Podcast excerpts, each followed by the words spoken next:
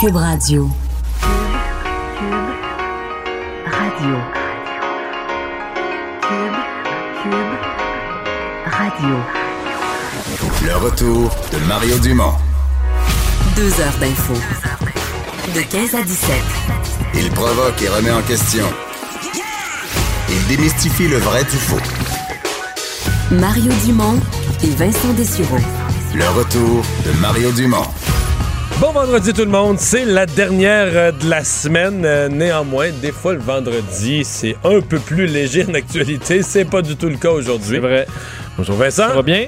Mais il fait froid là. Oui. La Ce météo matin, est... ce matin 6h moins 5 quand je suis sorti euh, le nez dehors pour aller à mon véhicule là, euh, euh, parce qu'il annonçait un ressenti de moins 11, moins 12 là. Non. On était pas mal là. Et euh, je- je- la météo très changeante aussi, là. Il fait soleil, après ça, il Oui, neige à plein oh, ciel. à Montréal, aujourd'hui, des bordées de neige, puis euh, trois minutes après, c'est le gros soleil, puis ça revient une bordée de neige. Il reste que tu disais hier que la météo, euh, ça restait froid pour quelques jours. Et encore là, pour le début de semaine, euh, c'est de la neige là, qui est attendue, là, un 5 Des, cm des par moins jour à 3, peu près. moins 5, euh, moins 10 la nuit. Exact. Donc, on va. on, écoute, on peut pas s'en sortir. On va, on, va y- on va arriver là. On va voir au moins. Il faut qu'on ait une autre période qui ressemble à l'autre. C'est pas l'hiver, là. Faut, faut que été ciel. Ben non, non, euh, mais une espèce. Soudain? Un automne indien, là. Une semaine ou deux. Ouais. euh, Une semaine ou deux à plus 4, plus 5, quelque chose. Ouais, avec du soleil, un petit vent chaud, là. Ouais, quelque chose de même. Peut-être. Mais c'est pas garanti. Parce que c'est loin le mois de mars, là, puis le mois d'avril, puis le printemps. Euh, alors, euh, oui, ben certains qui vont peut-être aimer euh, ce, ce temps froid, là, ces, ces jours froids, ce sont euh, les collecteurs. euh, les collecteurs libéraux qui euh, ont appris ce matin que l'UPAC fermait complètement l'enquête euh, justesse. Ouais, pour eux, la, la déprime du changement d'heure euh, Non. est, est passée. Là.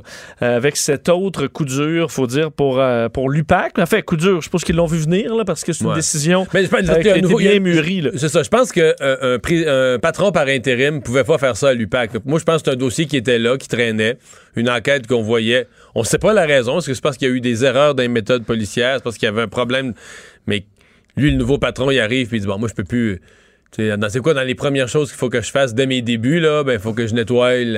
Ouais. faut On que- va, on va, je vais mettre des efforts sur des choses qu'on peut terminer. puis Ça, faut que je nettoie l'écurie de dossiers où les médias puis le public attendent des résultats, puis moi je l'ai d'en face et il n'aura jamais de résultats, fait qu'on va le dire. Mais ça, ceci étant dit, c'est quand même incroyable. Oui, surtout avec ce dossier, le dossier justesse. Puis il y a des noms qui. euh, en fait, ces temps-ci, on ramène beaucoup de noms qui avaient fait les manchettes beaucoup à l'époque de la commission Charbonneau, euh, qui vont vous sonner quel- quelques cloches. Mais cette, euh, ce dossier, donc, justesse, qui est. fait finalement, qui n'amènera aucune accusation. C'est ce que l'unité permanente anticorruption a dévoilé aujourd'hui. Donc, une enquête sur les collecteurs de fonds libéraux qui étaient soupçonnés d'avoir, bon, été dans un dossier de fraude à la Société immobilière du Québec. Euh, Frédéric Godreau, le commissaire à la lutte à la corruption, qui a fait cette annonce via un communiqué aujourd'hui. Alors, on n'a pas, on s'est pas étendu là, en, en détail. Mais il n'y a pas les raisons, là. Non. Parce qu'on dit les conditions ne sont pas réunies pour aller plus loin et soumettre une demande d'intenter des procédures au directeur des poursuites criminelles et pénales. Euh, c'est ce que ça, ça dit. ça, ça, c'est les raisons, mais ce que je veux dire, c'est que c'est tellement général que pourquoi les conditions sont pas réunies, quelles conditions, pourquoi. euh, Est-ce que c'est un manque de preuves? Est-ce que c'est effectivement des preuves qui ont été mal acquises? Euh, euh, amorcées en 2010, donc on comprend, ça fait euh, pratiquement 10 ans que cette Mais enquête-là pour s'est amorcée. situer les gens, là, il y avait eu, écoute, il y en a eu du média là-dessus. Il y a eu un reportage de l'émission Enquête qui avait pas mal de détails. Ça doit remonter à 2-3 ans. Après ça, il y a un an et demi, le bureau d'enquête, ça avait été dans le journal, ça avait été à TVA. Notre bureau d'enquête avait sorti à quel point c'était venu proche, là, dire que les gens avaient pas été arrêtés, mais que le- le- on avait préparé quasiment, tu sais, la, matinée où on va sonner aux portes, passer les menottes, la matinée était presque prête, puis ça n'a pas eu lieu. Euh, on parle, on parle pas d'une enquête là, euh, comme d'autres où ça s'est peut-être un peu perdu en chemin. On parle d'une enquête où on avait, on avait vraiment l'impression compte en Suisse, montant d'argent. On nous parlait d'argent qui avait été gelé, saisi.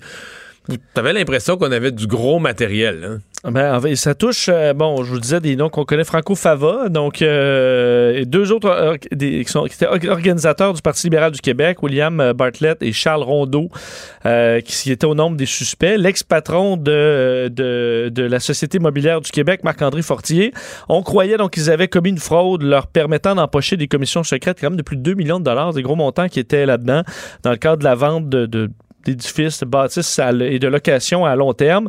Parce Euh, que la SIC, c'est ça, là, pour euh, situer les gens, la société immobilière, essentiellement, gère des édifices publics et en loue. Parce que le gouvernement n'est pas propriétaire d'assez d'édifices à bureaux pour loger tous ses fonctionnaires, tous ses ministères, etc. Donc, la SIC gère les édifices à bureaux. Ben, à l'époque, ça a changé depuis ce temps-là, c'est plus pareil, c'est plus les mêmes règles, c'est plus le même organisme, mais gérait donc tous les édifices du gouvernement et donc pouvait en acheter ou en vendre. Donc, pouvait acqu- acquérir un nouvel édifice à bureau ou vendre un édifice à bureau, puis louer. Dans certains cas, on, dit, ben, c'est aussi bien de louer, ça vaut pas la peine d'a- d'a- d'acheter ou de construire un édifice. On fait juste louer deux étages, trois étages. Dans, dans plusieurs gros buildings à Montréal, il y a un étage qui est loué par le gouvernement ou deux. Donc la société immobilière gérait tout ça. Et là, ce qui semblait enquêter, c'est ce que des gens auraient gonflé la valeur, donc rendant le bail plus intéressant, faisant payer les contribuables un, coût de loyer trop élevé. Et puis par en arrière, on parlait de commissions potentiellement même versées dans des comptes à l'étranger. C'était ça le- qui, était, qui était enquêté. Et là, euh, je vous disais, ce- ce- le commissaire à la, à la lutte à la corruption, Frédéric Godreau, doit, en fait, son travail, c'est d'aller analyser justement tous les dossiers d'enquête en cours pour voir si sont toujours pertinents et voir si le taux d'avancement, donc on veut pas s'enliser. Alors, C'est quand même un travail assez, euh, assez spécial et important de décider de mettre fin à des, à des enquêtes. Et euh, il y a une réaction au niveau euh, gouvernemental aujourd'hui sur cette euh, nouvelle quand même d'importance. C'est venu de la ministre de la Sécurité publique, Geneviève Guilbeault, qui euh, s'est dit surprise euh, de la décision, euh, que ce n'est pas le dénouement, qui était souhaité par le gouvernement et qu'on songe possiblement à une poursuite civile pour aller récupérer des sommes. Bon, on sait que le fardeau de la preuve n'est pas le même au civil qu'au qu'au. Criminel. J'ai fouillé ça un petit peu, c'est ça, parce que au criminel, c'est hors de tout doute raisonnable. Exact. Alors qu'au civil, c'est plus une balance de probabilité. Tu sais, mettons, l'État, ce que si l'État ferait une poursuite en disant j'ai payé trop cher, j'ai subi des dommages, une poursuite contre les responsables. Et là, à ce moment-là, c'est pas hors de tout doute raisonnable. C'est quelle est la plus grande probabilité que ce soit arrivé ou pas arrivé, etc. C'est c'est plus facile de faire la preuve. Et euh, alors, est-ce qu'on va se lancer là-dedans? Euh, Deux questions. Oui. La question des délais. Parce que techniquement, ben là, je suis pas avocat, je, répète des explications qu'on m'a données, mais au criminel, quand tu as connaissance qu'un crime est commis, il n'y a pas de délai. Là. Mais si tu apprends qu'un meurtre a eu lieu il y a 20 ans, tu vas aller chercher le, tu vas aller arrêter le meurtrier. Mais au civil, il y a des délais. On parle de trois ans de prescription. Trois ans à partir du moment où tu as connaissance qu'une faute aurait été commise ou qu'un dommage t'aurait été, euh, euh, euh, aurait été commis à ton endroit. Donc, dans ce cas-ci, euh, en tout cas, là, le trois ans est passé bien des fois. ça fait neuf ans que l'enquête... euh, L'enquête criminelle est en cours. Il y avait eu un rapport, je sais pas au départ, un rapport du vérificateur ou quelque chose du genre. Est-ce que le gouvernement a encore des recours? L'autre affaire, c'est tu poursuis qui?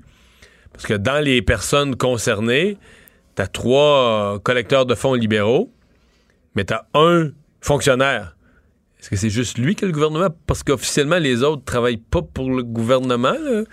Tu sais, Puis là, celui qui travaillait pour le gouvernement, est-ce que. Parce que ça, c'est l'autre bout, là, si tu poursuis. Si tu dépenses un million en frais d'avocat pour aller chercher euh, 600 000. 100 000. Oui, c'est ça, pour aller chercher 600 000.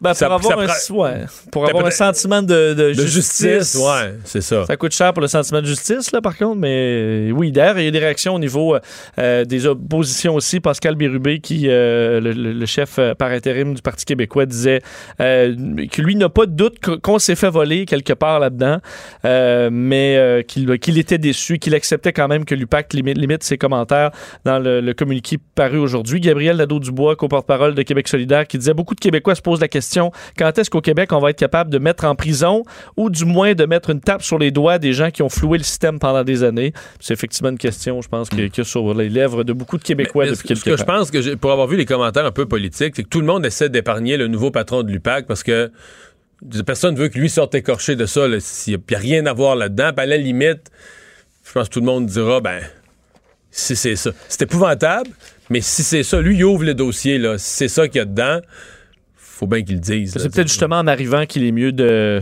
de régler, ça. Ouais. Fait que la question, est-ce qu'on aura un communiqué semblable pour m'assurer?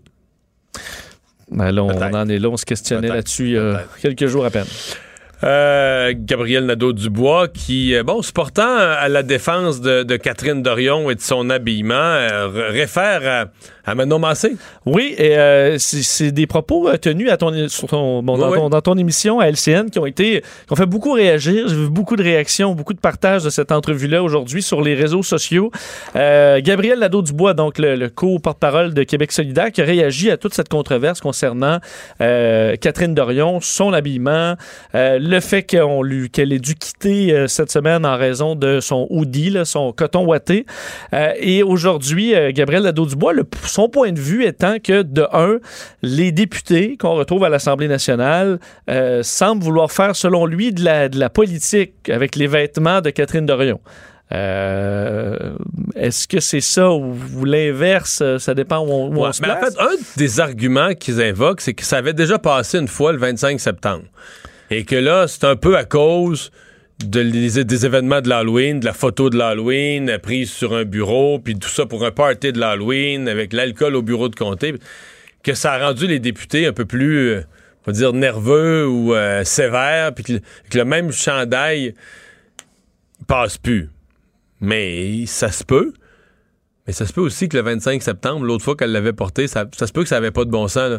C'est que personne l'a soulevé, personne l'a remarqué, ou tu sais, à un moment donné, C'est sûr que c'est pas le fait que ça a été accepté Ça a passé une fois, fois. que la deuxième fois, ça passe aussi. Mais, mais toi qui, qui, qui t'intéresse plus que moi aux vêtements, moi, non, mais parce, Oui. que, parce que tous Oui. les médias ont parlé. passionné de mode. Tous les médias ont. Oui, oui, oui. Oui. Tous les médias ont parlé d'un coton ouaté. Oui. Et puis, euh, bon, on en parlait. Ce matin, on en parlait au bureau parce qu'il y avait une fille qui portait un coton ouaté assez beau, assez bien cousu, tu sais. Mais c'était vraiment le. Effectivement, le tissu, c'était un coton ouaté. Et moi, je plaidais que. Un, un hoodie, là. Puis Oui. j'ai pas de mot. Y a-tu un mot en français? C'est-tu un kangourou? ou un- chandail à capuche. Ouais, c'est ça. Mais c'est vraiment ça. C'est qu'il y a- il y, a un capuchon, Oui. il y a des lacets dans le cou. là, pour que les gens reconnaissent, c'est ça que j'appelle un hoodie. En tout cas, moi, mes ados chez nous, puis mes, plus mes adultes, là, mais quand ils étaient ados, puis mais, on appelle ça un hoodie. Là. Oui. Pour moi, un hoodie, en termes de- de- d'habillement, c'est en bas d'un coton ouaté. C'est encore plus sport, ça. Oui, ben, d'accord avec ça? Oui, parce que j'en ai, moi, mettons, des, un coton ouaté, mais pas de, pas de capuchon, pas de lacet dans le cou. Et c'est très propre, là. Ça peut J'en faire. ai qui sont très propres. Je pourrais même le, le mettre avec une chemise en dessous, là. euh, je peux aller dans un événement chic. Bon. Un Mais hoodie, pas un. Je mettrais pas mon gros coton ouaté avec des lacets. des lacets puis le capuchon. un capuchon bien large euh, dans n'importe quel événement qui demande un peu de décorum. là. Bon. Mais je suis pas fou Non. de penser ça, là. Non. Et le fait qu'elle l'ait porté une fois, effectivement, euh, peut-être que les gens avaient d'autres choses à faire cette journée-là. Et je comprends un peu comme Justin Trudeau et ses costumes, c'est qu'à un moment donné, tu, à un T'exagères. moment donné, on voit que ça parce que t'as peut-être exagéré un peu. Du moins, pas qu'on- selon Gabriel Nadeau-Dubois, qui faisait la référence, puis on l'a fait plus tôt cette semaine avec Manon Massé. Ouais. En disant Manon Massé, on parle euh, pratiquement pas de ses vêtements, alors qu'elle n'a pas nécessairement non plus un tailleur euh, classique, là, euh, Manon Massé. Euh, mais au contraire, Gabriel Ledoux-Dubois voit un parallèle avec, euh, avec Parce Manon qu'il Massé. dit que l'habillement a déjà été soulevé. Honnêtement, j'en ai jamais eu conscience. Ça s'est fait très discrètement. ou- Parle, parle de ses jeans, évidemment la moustache avait fait jaser un certain moment parce que c'était plus euh, moins dans les médias que dans le grand public. À un moment donné, elle avait tenu spécifié à dire oui, j'ai une moustache, je la porte fièrement, c'est un symbole. Alors elle avait été claire là-dessus. Je pense que ça avait réglé le cas par la suite. Euh, je vais vous faire entendre cette, euh, cet échange de Gabriel Nadeau-Dubois et toi-même sur le cas Manon Massé. Ben, la moustache de Manon, là, ça a fait la manchette pendant un Hey, on bout. parle plus de ça, là. On n'en parle plus parce qu'on s'est habitué. Puis je pense qu'on va s'habituer. je veux dire, il y a des gens qui ont à placoté mais à l'Assemblée. Ça n'a jamais mis le président dans l'eau chaude, puis tout le Parlement. Ben, en fait, je vais vous faire peut-être une primeur, mais quand Manon est arrivée à l'Assemblée nationale en 2014, elle portait des jeans noirs. Et il y a beaucoup de députés à l'époque, des députés libéraux, qui avaient porté plainte auprès de la Parce présidente. que les jeans, c'est interdit. Oui, et finalement, il y a eu une réflexion. Les gens se sont dit, bon, Manon, c'est une femme qui vient de la classe populaire, puis elle porte des jeans noirs qui sont relativement propres, puis l'Assemblée s'est adaptée. Puis aujourd'hui, Manon, elle porte les mêmes jeans qu'elle portait en 2014. Bon. Relativement propre. Euh, euh, alors, je suppose que c'est les jeans bleus maintenant qui doivent être seulement interdits et pas les noirs. Ouais. Alors, euh, est-ce que ça se compare? Je sais pas. Honnêtement, puis j'ai toujours trouvé que Manon Massé était habillée sobrement, puis ça passait inaperçu. Puis je me suis jamais questionné. Alors que. Puis elle a jamais mis de t-shirt avec des dessins, puis des, des bonhommes. puis euh, jamais j'ai remarqué son habillement. Non. je l'ai- vu à l'Assemblée nationale parler sur 500 sujets. J'ai jamais remarqué son Puis habillement. la pilosité, à part euh, une curiosité au public, il n'y a, pas de- y a pas rien dans Rien le décorum, là-dessus. là-dessus. Mais non. sur les, les poils. Je trouve euh, qu'on mêle un peu. Le... Je que ça fait une défense habile, puis il est très habile. Il m'a donné une excellente entrevue. C'était tout un, tout un politicien, tout un tribun. Mais sur le fond, moi, je pense que Ouais. les dirigeants de Québec solidaire devraient tout simplement demander à Catherine Dorion on, arrange-toi là. Mais penses-tu qu'il y a quand même, ce que je comprends, puis je l'ai écouté, puis effectivement, il défend euh, le- la députée euh, de très bien, mais est-ce que quand même, je veux dire, Gabriel Nadeau-Dubois est toujours habillé euh, Impeccable. impeccable, peut-être un des mieux habillés, les plus dans la norme à l'Assemblée nationale. Penses-tu qu'il y a quand même une, un- une gang là, là-dedans? Je comprends qu'on dit, ah, vous ramenez toujours ce, ce dossier-là sur Catherine Dorion, mais on comprend qu'elle aussi le ramène, là, veut, veut pas, même dans le camp des solidaires, ils doivent se dire, hey, on peut-tu revenir au vrai dossier? Enfin, c'est ça. D'ailleurs, il disait que, l'Assemblée nationale avait quand même un des codes vestimentaires les plus stricts si on le comparait à ailleurs dans le monde où on Ouais, avait toléré, par exemple, quelques les manches roulées. il y a quelques parlements maintenant qui autorisent pour les hommes. Parce que pour les hommes, il n'y a aucune marge de manœuvre présentement. C'est l'habit, cravate, tout ça. Puis Il y a des parlements qui autorisent d'enlever la cravate. Moi, pas de cravate euh, fermée. euh, Ouais, en tout cas. Mais, bon. euh, on se comprend qu'entre tout ça, là, mettons enlever la cravate, quelqu'un qui est en habit, puis euh, enlever la, puis un hoodie, Ouais, non, c'est, écoute, c'est une ligne. euh, c'est une ligne énorme. Là. je le disais, là, ce que c'est les gens peuvent venir en maillot de bain, là. hein. Mais non, leur mais petit maillot, leur serviette, là, ils arrivent de la, de, de- la piscine. de la fontaine de Tourny, là, se mettre les pieds dans l'eau. Je sais pas. Bon, euh, on va revenir donc sur ce dossier de l'UPAC. Il y a Félix Séguin, journaliste au bureau d'enquête, euh, qui était avec nous. Bonjour, Félix. Oui, bonjour. On s'est- on s'est parlé ce matin à LCN, c'était à chaud, c'était à peine quelques minutes là, après que ce communiqué soit sorti de l'UPAC. Euh, la poussière retombe, on a vu les, euh, les réactions. Euh, quel est euh, quel est l'impact de, de cette décision-là? Ben, c'est un impact qui est énorme d'abord au sein même de l'UPAC parce que euh, on est en- on fait table rase d'une enquête, d'un des projets euh, phares. Je reprends euh, même les mots euh, du chef euh, de, la deuxième opposition, euh, Pascal Bérubé, euh, qui disait euh, la troisième opposition. C'est bien ça. Oui, c'est rendu ça, c'est rendu ça. Oui, c'est rendu ça. Qui euh, disait que c'était l'enquête phare de l'UPAC. Il avait raison. C'était un des projets les plus importants euh, pour l'UPAC, puisque il s'agissait probablement d'un des plus gros scandales immobiliers de l'histoire du pays. Alors, ce projet-là, maintenant, on sait un peu plus pour pourquoi on a décidé de le stopper. Euh, notre bureau d'enquête, Mario, là, depuis ce matin, essaie de savoir la raison très juste. Euh, faisons une chronologie d'abord. Parce que le, parce que précisons pour les gens que le communiqué le dit pas, le dit que les conditions ne sont pas réunies pour poursuivre l'enquête, mais ça dit rien là.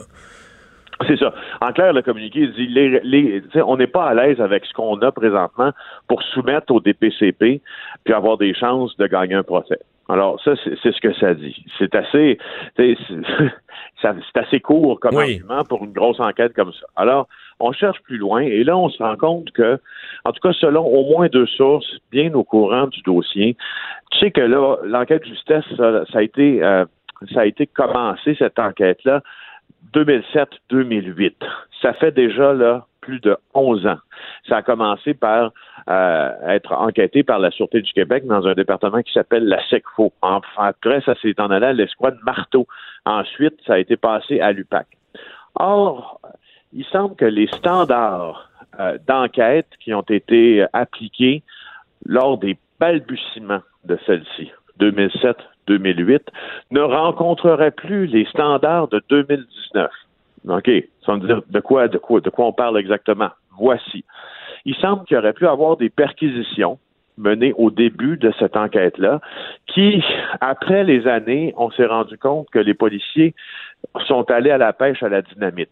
Ils en ont peut-être ramassé un peu trop, alors que le mandat ne leur permet pas d'en ramasser autant. Il y aurait d'ailleurs trois jugements de la Cour suprême du Canada rendus en 2010, 2012 et 2013 qui auraient fait en sorte qu'une jurisprudence implacable maintenant sur les perquisitions, surtout en matière informatique, qui ferait en sorte que si le projet justesse était soumis en preuve, euh, et, la transmission de la preuve aux avocats, il semble qu'on pourrait facilement attaquer la légalité même des perquisitions à l'origine de l'enquête. Tu me suis?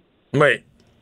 Bon, alors, si tu peux attaquer la légalité de ce qui avec quoi tu commences ton projet d'enquête, attention pour le reste, parce que ça, ça vient vicier tout le restant. Ouais. Sauf que. C'est, c'est, ouais. ouais, c'est, ouais. En même temps, c'est, c'est le problème, c'est le problème d'enquête qui dure tellement longtemps que les lois, les décisions de la Cour suprême, les pratiques, les procédures ont le temps de changer pendant la durée, pendant. C'est sur une décennie, Oui, ben, là. T'as raison.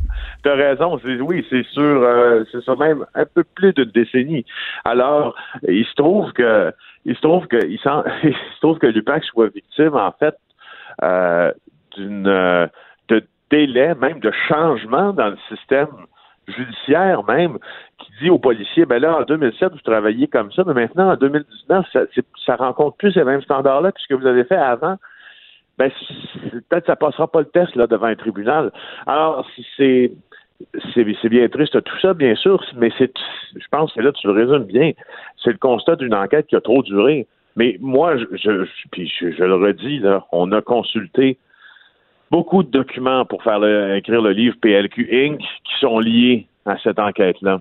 Et il y a eu un reportage important de ma collègue Marie-Maud Denis à l'émission Enquête euh, chez nos vis-à-vis de C'était quand, ça? C'était en 2017? C'était en 2016, si je ne m'abuse. 16, 16, ce hein. reportage-là. Ouais. Euh, et dans ce reportage-là, il y avait des preuves très claires de mouvements d'argent suspects. Euh, et euh, il y avait des enquêteurs qui témoignaient à visage découvert, s'il vous plaît, et qui racontaient un peu ce qui s'est passé avec le scandale de la SIC. Et, et ça nous semblait solide. Ça nous semblait solide. On n'est pas les avocats, on n'est pas les policiers, mais ça nous semblait, coudon, bien parti cette affaire-là. Et puis, euh, et puis non, voilà. Ça, ça, ça. Frédéric Gaudreau, il s'est engagé hein, à revoir ces enquêtes-là, à revoir les projets d'enquête.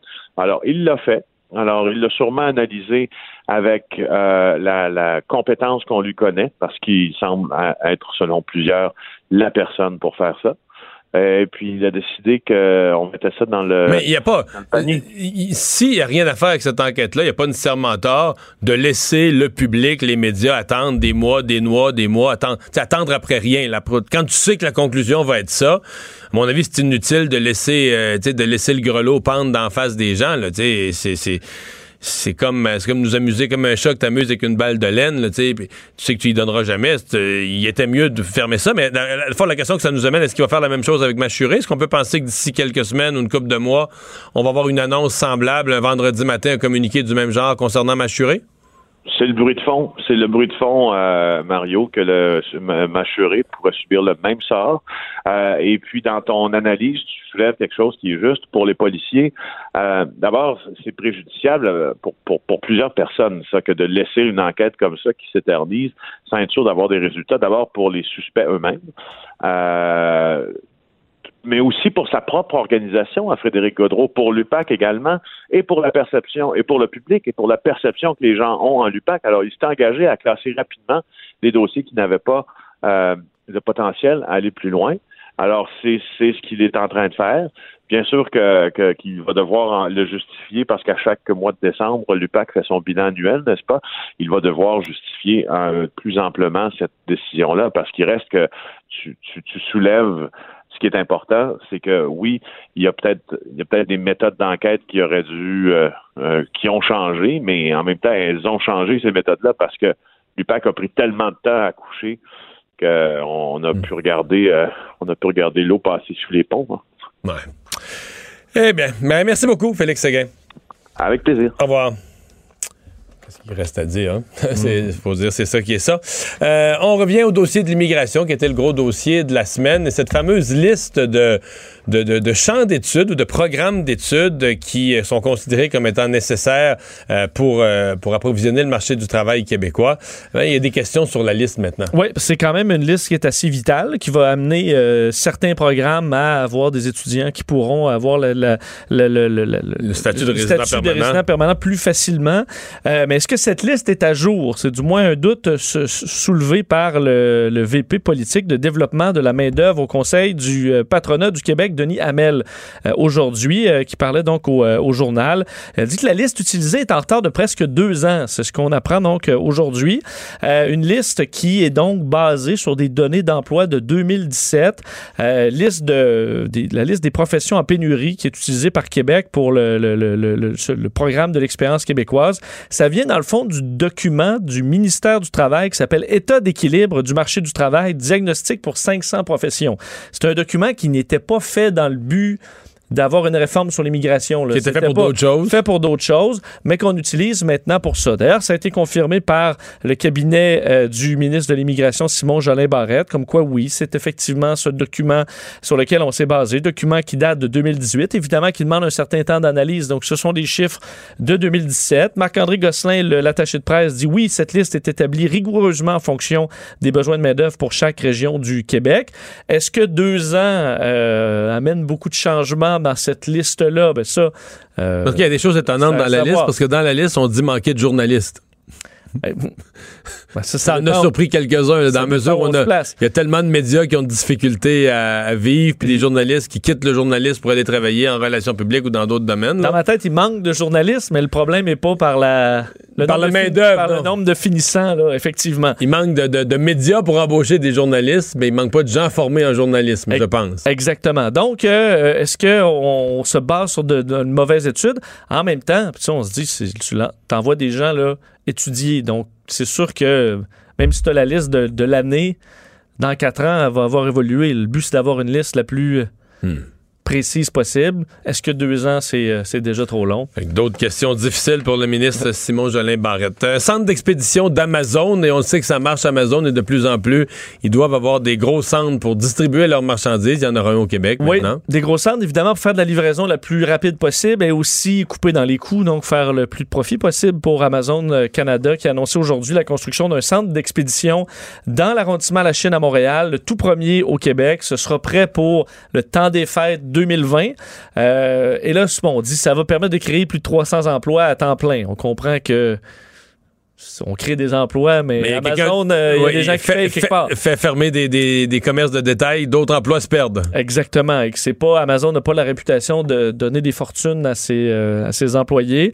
Euh, mais on dit que donc là, on est en train de développer tout ça. La ville de Montréal a précisé dans un communiqué que le centre sera construit dans le quartier donc historique de la Chine Est et que pour Amazon c'est un investissement de 38 millions de dollars. Donc il y a plusieurs discussions avec la ville. On remarque qu'il y a une mobilité durable, la main d'œuvre qualifiée, le développement durable à Montréal, la qualité de vie au cœur des préoccupations de l'entreprise. C'est ce que même dit Valérie Plante euh, aujourd'hui. Le développement durable au cœur de l'entreprise Amazon. Je sais pas si tout le monde va être, va être, va être d'accord avec ça, mais bon, alors ils vont s'installer et à mon avis, ça aura quand même un succès. Les gens commandant quand même de façon assez importante sur ce site-là, de plus en plus au Québec et partout. Mais je sais pas, les gens de la philosophie de Valérie Plante, là, est-ce qu'ils sont contre Amazon? Pour? Ils savent pas trop? Parce qu'ils sont contre les centres commerciaux, pour l'essentiel. Oui, c'est une bonne question parce que je comprends.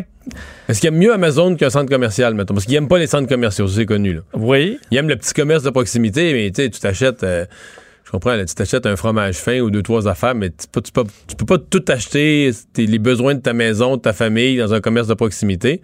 Alors, qu'est-ce qu'il est le moindre mal entre Amazon et un centre commercial? c'est une bonne question. À mon avis, les, présentement, et je pense qu'on essaie de régler ça tranquillement sur Amazon, le, le suremballage, mais c'est pas réglé, là.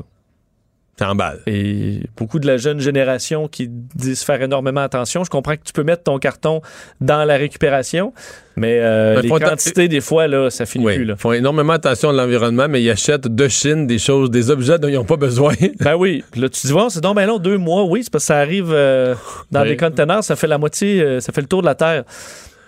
Ou tu prends le- la livraison deux jours, là, ça va être en avion. Ah! Alors, je prends pas l'avion pour voyager, mais tous mes trucs, par contre, euh, Ça vient dans dans des boîtes, ouais. On va faire une pause. On va parler au retour de ce Conseil national. C'est ce qui va occuper la fin de semaine des gens du Parti québécois. Euh, Il y a un militant connu du parti, d'ailleurs, qui a voulu brasser le parti, qui a l'impression que tout ça se fait dans l'indifférence. Le retour de Mario Dumont. Pour nous rejoindre en studio, Studio à commercial cube.radio. Appelez ou textez 187 Cube Radio. 1877 827 2346. Conseil national du Parti québécois, ça va se passer euh, en fin de semaine. Euh, conseil important parce que le PQ a utilisé des gros mots, parlant même de, de refondation pour dire à quel point l'événement était fondamental. Gabrielle Lemieux est la présidente sortante du Parti québécois parce qu'elle sera remplacée durant le week-end. Bonjour, Madame Lemieux. Bonjour, M. Dumont. Bon, euh, refondation, c'est encore ça le mot. Est-ce que vraiment on reconnaîtra plus le PQ lundi matin? Ben, en fait, euh, moi, j'aime bien utiliser le, le terme d'un nouveau Parti québécois parce que c'est vraiment ça, euh, la transformation et le changement qui est voulu en fin de semaine. Euh, il y a plusieurs choses qui vont changer, donc on a procédé quand même à un exercice très, très sérieux. Euh, durant la dernière année, on a fait preuve de beaucoup de lucidité, je crois, en se permettant aussi l'autocritique, de Mhm. regarder euh, ce qu'on a bien fait, ce qu'on a moins bien fait. Mais mettons, Euh, pour, euh, pour une personne, là, bon, je- on parlera pas aux gens mordus de politique, ni aux gens qui sont pas au courant de rien, mais pour une personne moyennement informée de politique, dites-moi lundi matin, là, deux, trois, quatre affaires précises où vous dites, voici en quoi le Parti québécois va être nouveau. Oui, alors euh, la première chose que je dirais, c'est qu'on va être beaucoup plus clair, beaucoup plus euh, cohérent sur la question euh, qui est en fait notre raison d'être, qui est l'indépendance du Québec. Donc, euh, plutôt que de se donner à, à de nombreuses idées, à de nombreux projets, puis proposer euh, beaucoup de choses, les gens nous ont peut-être un peu perdus au fil des dernières années. Donc, on veut vraiment clarifier euh, notre position et c'est clairement l'indépendance. Maintenant, il y a aussi comment on va en parler, l'indépendance, notre approche par rapport à tout ça. Euh, il fallait la moderniser et c'est ce qu'on a fait, c'est ce qu'on veut incarner à partir de lundi matin. On a déjà commencé à le faire. Euh, c'est d'en parler euh, de façon euh, à, à s'adapter vraiment aux électeurs, aux gens, euh, de comprendre aussi la réalité dans laquelle on évolue. On a chacun comme citoyen euh, des réalités qui nous sont propres. Puis je pense que le projet qu'on porte, c'est vraiment à la base pour le peuple, c'est pour les gens, euh, c'est pour libérer tout ça là, dans le fond euh, de, du jeu du fédéral. Mais si je ramasse ça, vous dites la souveraineté, on va en parler plus et mieux. C'est un bon résumé? Plus et mieux, ce serait un bon C'est bon, résumé. OK. Première affaire. Donc, deuxième, deuxième affaire en quoi le PQ va être différent lundi matin? Oui, ben en fait, euh, sur le fonctionnement du parti aussi, il y a des changements importants. Euh, nous, on veut s'assurer qu'on puisse euh, être vraiment le plus possible au diapason de la population de façon constante. Donc, on se donne des moyens euh, d'être euh, justement branchés sur la population puis de sur leur réalité avec euh, des moyens de consultation directe, avec euh, la société civile qui va être davantage euh, présente, avec qui il va avoir des dialogues plus euh, plus formels, plus clairs, vraiment d'être en échange constant pour pouvoir continuer à évoluer, continuer à innover, puis continuer à porter notre, euh, notre projet d'indépendance, mais toujours en l'adaptant à la réalité de chacun. OK. Donc, des changements dans le discours, des changements dans le, dans le fonctionnement. Est-ce que ce, matin, il y a quand même une lettre ouverte qui a attiré l'attention, euh, celle d'un conseiller municipal montréalais, mais c'est surtout le petit-fils de M. Parizeau qui en fait un personnage quand même dont le nom retentit au PQ, qui lui, euh, ce qui semble le fatiguer, il dit le Parti québécois aurait pas, aurait pas dû aller du côté euh, des questions identitaires, par exemple, euh, euh, des choses comme la loi sur la laïcité, la CAQ, le- le- la CAQ aurait pas dû avoir l'appui du PQ là-dessus. Euh, il semble plus avoir une, une position en fait plus proche de celle de Québec solidaire, d'un nationalisme, mais euh, qui, qui, qui est plus multiculturaliste, là, qui s'en va pas dans les questions identitaires. Est-ce qu'il est-ce qu'il ramène pas lui un vieux bobo? Il me semble qu'au PQ, ça fait 10-12 ans qu'on est pris avec ça, puis que les péquistes en ville voudraient peut-être être un peu plus euh, multiculturalistes, mais les péquistes en région un peu plus identitaires. Puis euh, avec tout ça, le PQ a tout perdu en ville au, mains de Québec solidaire. Est-ce qu'il qu'il met pas le doigt dans... hein, il vient pas gratter le doigt dans un bobo à la veille de votre conseil national? Ben, je pense qu'en fait, euh, la première chose à dire, c'est que la laïcité, c'est un projet qui est en toute cohérence avec les valeurs du Parti québécois euh, qui sont dans notre déclaration de principe, c'est-à-dire euh, la liberté et l'égalité. Euh, ce sont vraiment les, les valeurs et les principes qui sont à la base de ce projet euh, de laïcité euh, qu'on qu'on porte depuis plusieurs années puis qu'on a continué à porter. Euh, on peut d'ailleurs, puis plusieurs études sérieuses l'ont montré, au Québec, l'appui à la laïcité, c'est un appui qui n'est pas euh, un appui de, de repli sur soi-même ou euh, une perspective nécessairement Mm. identitaire. C'est une perspective vraiment euh, de l'égalité des citoyens devant euh, les fonctionnaires, devant l'État, de s'assurer d'avoir un traitement égal euh, et en apparence et en réalité. Alors, euh, c'est un projet qu'on porte, dont, dont on est fier, puis c'est en toute cohérence avec les valeurs du Parti québécois et du Québec. Donc nous, euh, puis on le redit dans notre déclaration de principe également, euh, le nationalisme et l'indépendantisme euh, c'est ce qu'on offre aux Québécois. C'est ce qu'on va continuer à offrir dans les prochaines années. On le fait de façon tout à fait décomplexée et tout à fait cohérente, encore là, avec des valeurs de, de justice sociale qui sont aussi très présentes chez nous.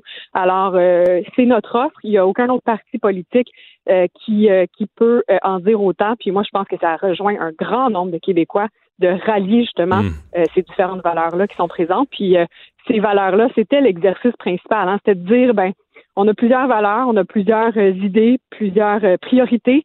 Comment on est capable de faire euh, rentrer tout ça sur une page ou deux dans une déclaration de principe courte et claire, ben on l'a réussi et c'est ça qui va être adopté en fin de semaine. Donc c'est quand même un, grand pas en avant pour le Parti québécois. Je pense que les mmh. citoyens vont trouver ça beaucoup plus clair désormais.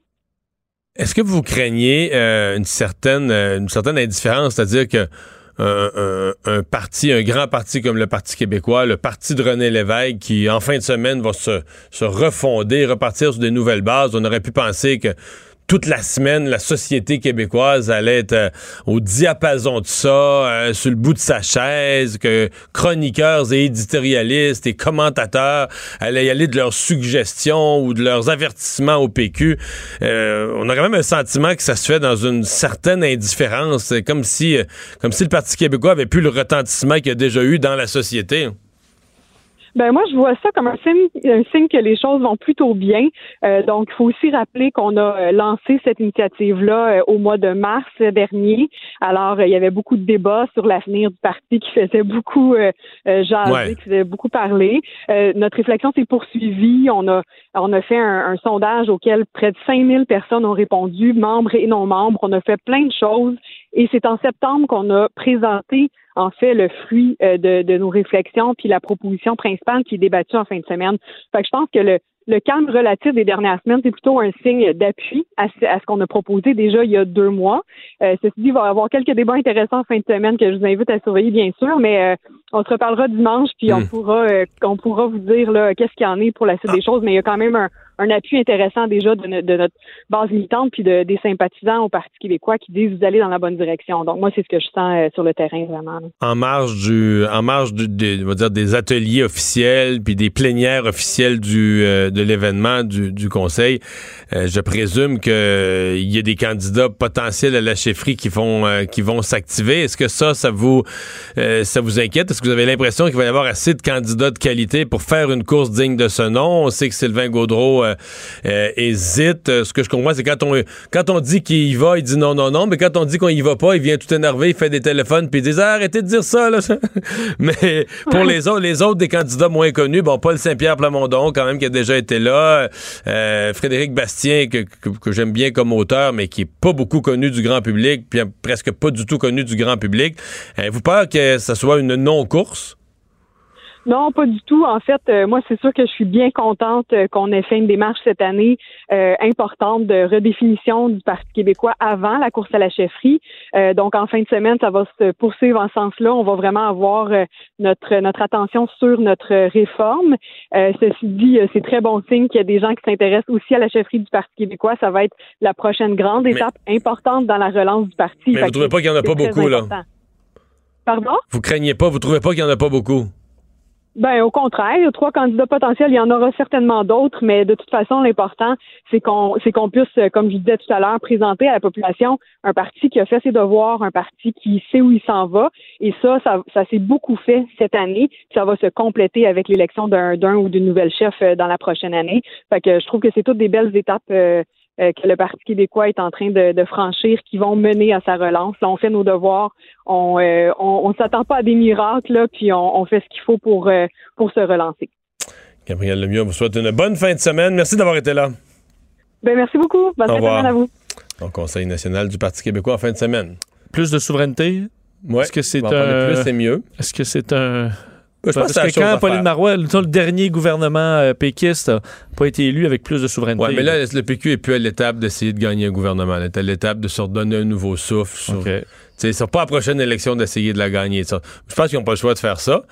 C'est juste que, disons que je, dirais de façon générale que Mme Lemieux est une... Euh, t'as une belle énergie puis tout ça, mais tu regardes le côté optimiste des choses. Oui, je comprends. Les, euh, Je, je me contentais de dire ça, que ce qu'on vient d'avoir comme entrevue, c'est le, un regard optimiste sur les choses. Parce qu'entre toi et moi, euh, puis je- à la limite, on pourrait dire, j'en suis aussi coupable que les autres médias, mais je m'en suis même rendu compte ce matin, moi. Pense-y, Vincent, le, le parti de René Lévesque, le parti qui a gouverné le Québec, le parti de Parizeau, Lucien Bouchard, se refondent. Repassent. On aurait Oui. dû parler de ça toute la semaine, là. Les chroniqueurs, les analystes du Devoir, de la presse, du Journal de Montréal, on aurait dû toute la semaine écrire euh, à l'article 21 de leur article, il pas, il devrait pas avoir tel mot. On aurait dû passer la semaine là, à écrire sur ce qu'ils devraient faire, pas faire, attention à ceci. on a plus parlé du coton ouaté des Catherine Dorion. Ben, le PQ, zéro, là. T'es d'accord avec moi, zéro? là? Oui. Mettons, avant d'aujourd'hui, là, qu'on tombe. Tu savais-tu qu'il y avait un conseil du PQ, mettons? hein? Ben, de loin, là. Tu sais, ça en dit long, là. Personne. Personne personne n'a parlé contre, là. C'est pas négatif, personne n'a parlé Ouais, contre. la pire chose, c'est l'indifférence. Ben, c'est pire que la critique, là. C'est ça. Personne les a critiqués. Personne ne savait qu'il y avait un conseil national, puis qui est un des plus fondamentaux de l'histoire euh, récente du parti. Mais enfin, ça, ça veut pas dire. Il peut en sortir des bonnes choses, puis on va tous être surpris, puis tu sais. Mais, à mon avis, il y y, a un petit peu d'inquiétude.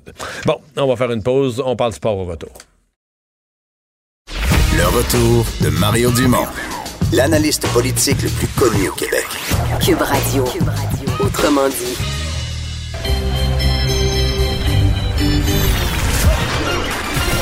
Jean-Charles Lajoie. Dis, exprimez-vous. Exprimez votre talent. Ça passe le test. Magnifique. Jean-Charles Lajoie. Jean-Charles, je voudrais féliciter l'organiste qui fait la musique dans ta, dans ta présentation. On le félicite, en effet. C'est euh, Bon. une œuvre de talent. voilà. Hey, Ça euh, doit, être, Di- ça doit être Diane Bibot, en fait. Mais je pourrais la, la faire refaire. Je, je joue un peu de piano, mais je pourrais être l'organiste d'une nouvelle version euh, rehaussée encore. Bon, On euh, dit, ça serait bien le fun. ça serait le fun. Euh, Canadien a failli gagner hier. Euh... Il a failli perdre aussi, tu vas me dire. Ben, ils ont fait, perdu, en fait. ils ont- il a perdu. Il a perdu, mais ils ont failli perdre en temps. C'est quoi qui s'est passé pour qu'ils Non, non, mais réussissent a- à ramener le- ça 2 à 2, là, une série Ouais. de miracles? Ouais. Le plus important, d'abord, c'est euh, les gens avaient été informés que le Canadien allait perdre, puis le Canadien a perdu. Fait que ça, c'est une affaire de classe. Coché. coché.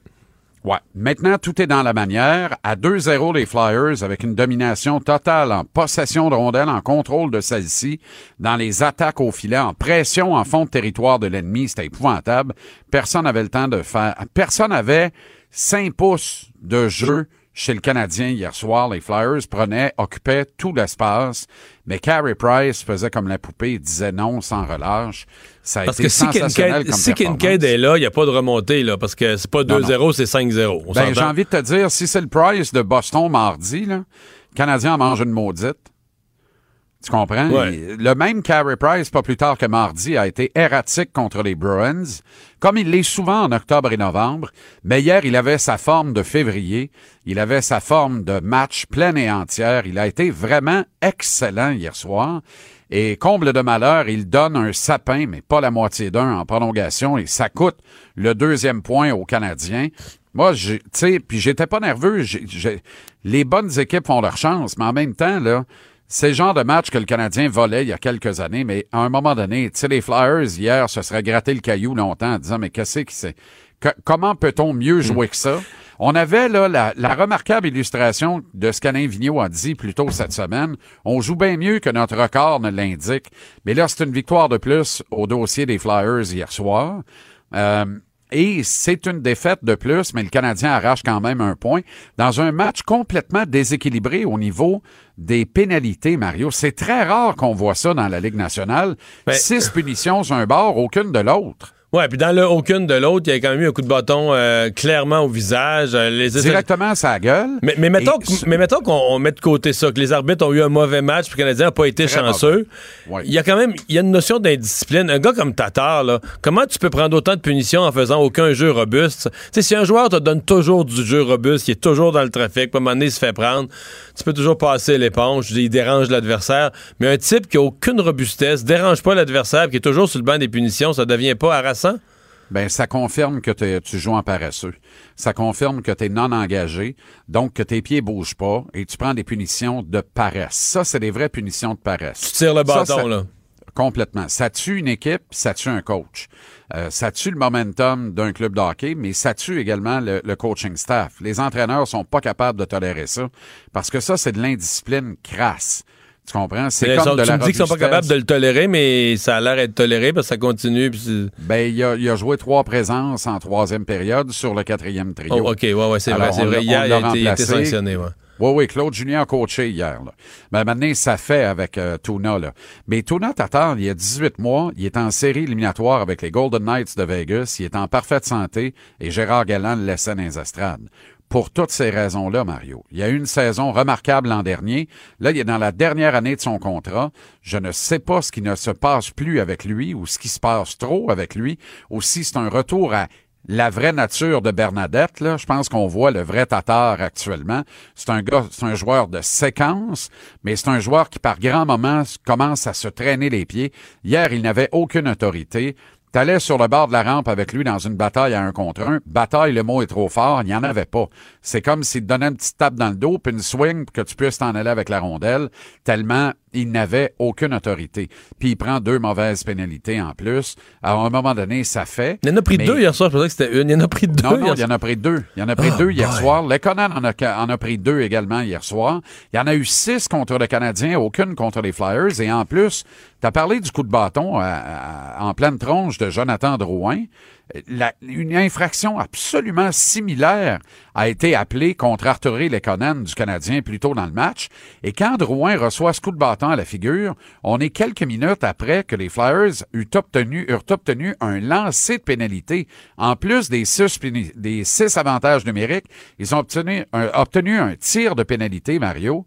Et Carey Price, encore une fois, a été formidable sur ce tir de pénalité. C'est lui qui a arraché le point aux Canadiens hier et méritait un meilleur sort, méritait une victoire à son crédit, une victoire à son dossier. Mais, tu, tu m'as parlé de Price a passé en dessous de son bras, il a mal paru en prolongation. Oui. Oui. Mais tous les joueurs ont mal. En prolongation, on parle juste du gardien. Euh, Petrie est parti avec la rondelle. T'es pas supposé la perdre tout seul. là. En prolongation, c'est 3 contre 3, il y a plein d'espace. T'es pas censé la redonner à l'adversaire. Suzuki et Mété ont beaucoup trop reculé. Donc le tir qui a rentré, là, normalement, quelqu'un aurait dû foncer vers le joueur. Tout le monde reculait, reculait. Il était quand même Oui. de proche, le tir. Donc tous Oui. les joueurs ont mal joué sur cette séquence-là. Évidemment, quand, quand les autres jouent mal, on l'oublie parce que là, le dernier qui joue mal, c'est Price. Ça, il passe en dessous du bras, elle roule lentement dans le filet, puis c'est fini, on ramasse Ben, nos c'est parce que c'est un tir anodin. C'est juste ça. Tu comprends? La comédie d'erreur, tu as tout à fait raison, mais le gardien doit mettre un terme à cette comédie d'erreur. Puis hier, ça prenait On pas un miracle là. pour, pour cesser la comédie d'erreur. C'est un arrêt de routine, ça. Puis la rondelle, papillon, Ouais, euh, lui est carrément passé à travers le corps. C'est comme ça qu'on l'exprime dans le jargon. Et c'est arrivé hier soir. Je pense qu'il méritait un meilleur sort. T'as raison pour Suzuki et Mété, mais en même temps, c'est deux flots de 21 et 20 ans. Ben ouais. Et eux autres, là, ils savent, les grosses pads, hier, il est dans sa bulle. Fait Bon, y là, pas de peuvent pas peuvent C'est pas comme demain, là. concédaient le lancer. Ouais, tu ouais, comprends? je comprends.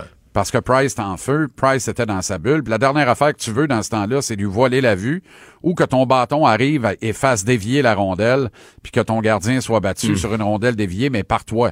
Tu comprends?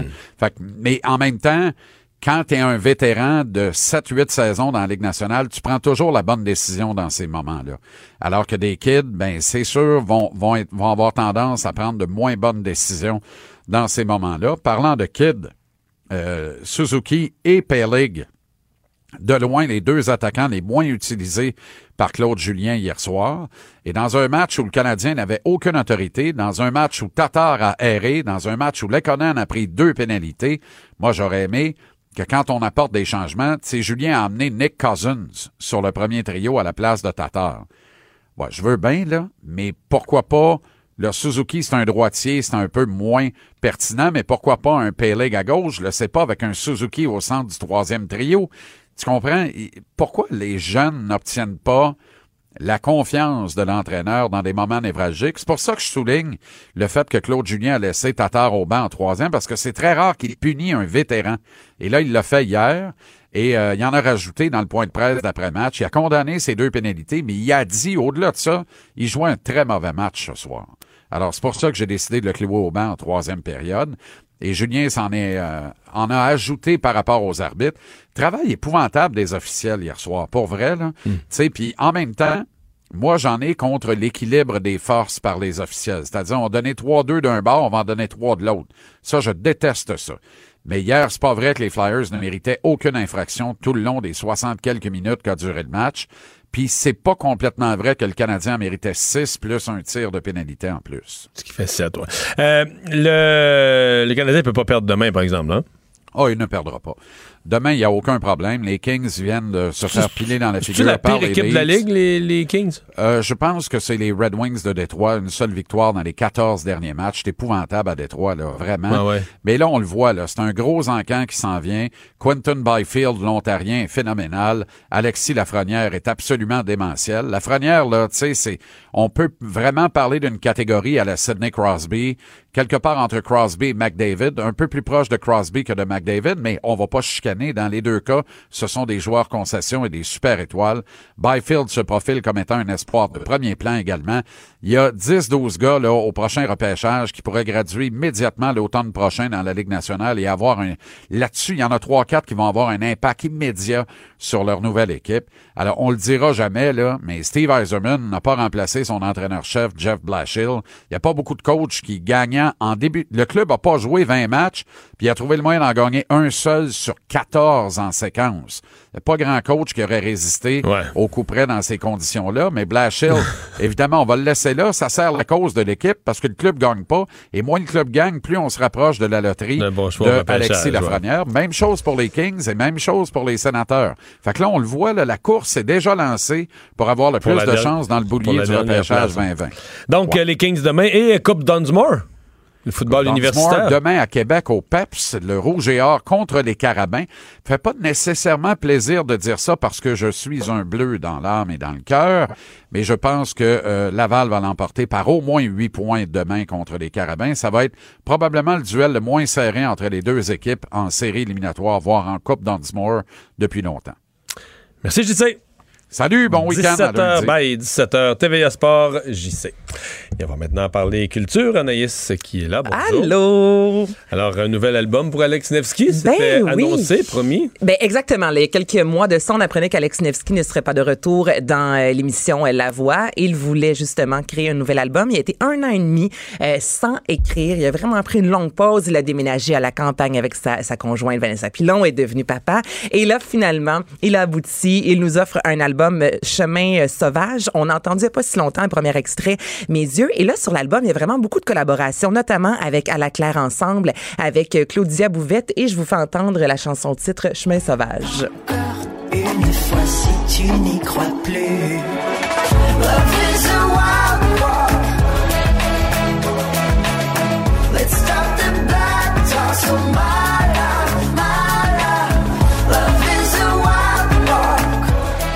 Je l'aime, je l'écoute depuis ce matin. Oh. Il y a comme un petit swag, un petit goût de revenez-y. En tout cas, je la trouve même bien bonne. Euh, Chemin sauvage, une autre chanson, Alex Nevsky a dit avoir peur de vieillir. Tu sais, le fait de devenir, je pense qu'on, dans la trentaine, dans la quarantaine, on passe peut-être un peu tous par là, le, fait qu'on devient un jeune homme à un adulte, idem pour les, les femmes, d'une jeune femme à une femme officielle. Donc, il dit tout ça, avoir peur de, de vieillir, et c'est la raison pour laquelle il a composé la pièce Oh non, maman. Ramenez-moi à la nuit où un seul verre me saoulait. Elle est où l'époque où on faisait ce qu'on voulait? Lorsqu'on se foutait de savoir combien ça coûtait.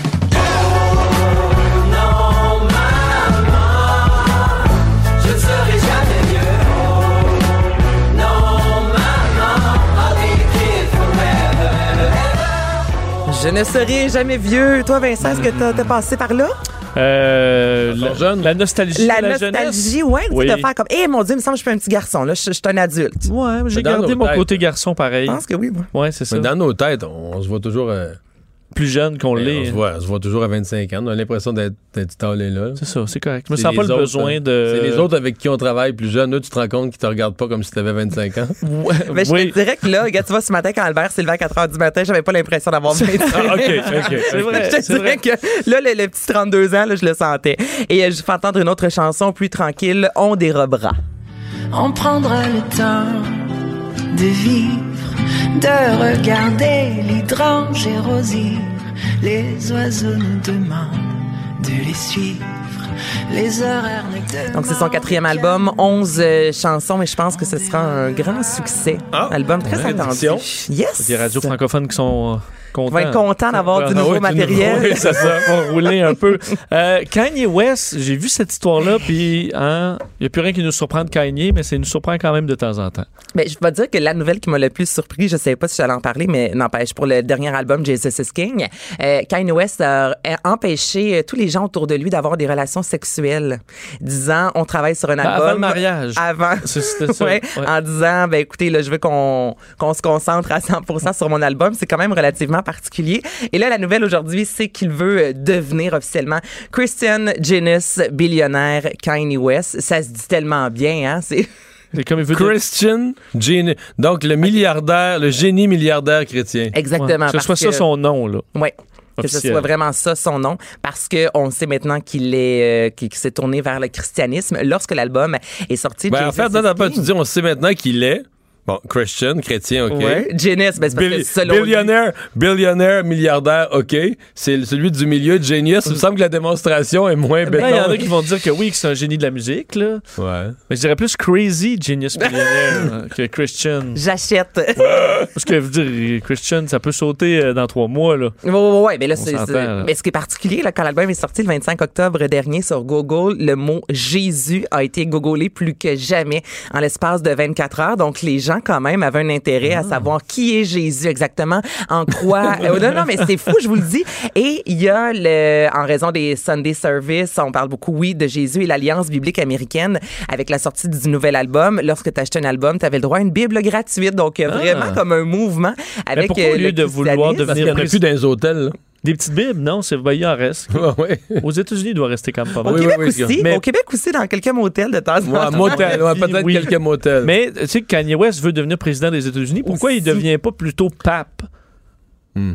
Dans ma tête, ce serait beaucoup Parce mieux que, pour lui. parce que quelqu'un a sauté sur le travers, aucune chance de devenir président des États-Unis. tu penses, il y a trop de filtres? C'est pour ça, ben, pape, Ouais. peut-être. là. Ouais.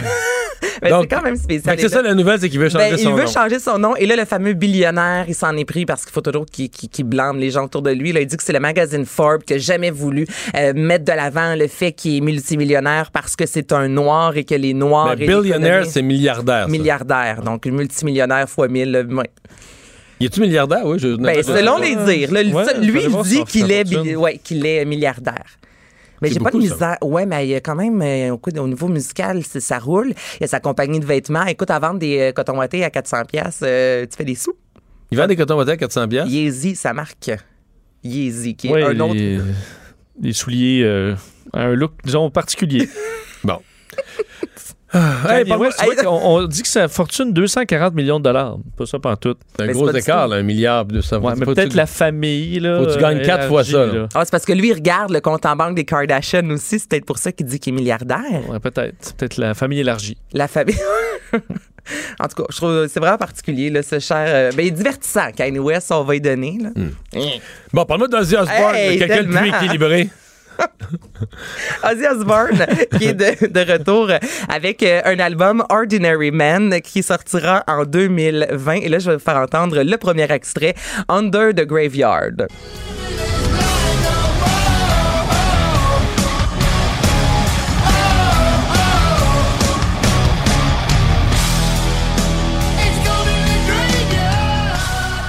J'adore. Ben écoute, ça aurait pu sortir dans les années 80, 90. Ça doit ça doit être pour ça que j'adore. ouais, c'est dans la continuité. Ah ouais, un fois deux, là. Ouais. Ben, ça sonne comme du Ozzy Osbourne.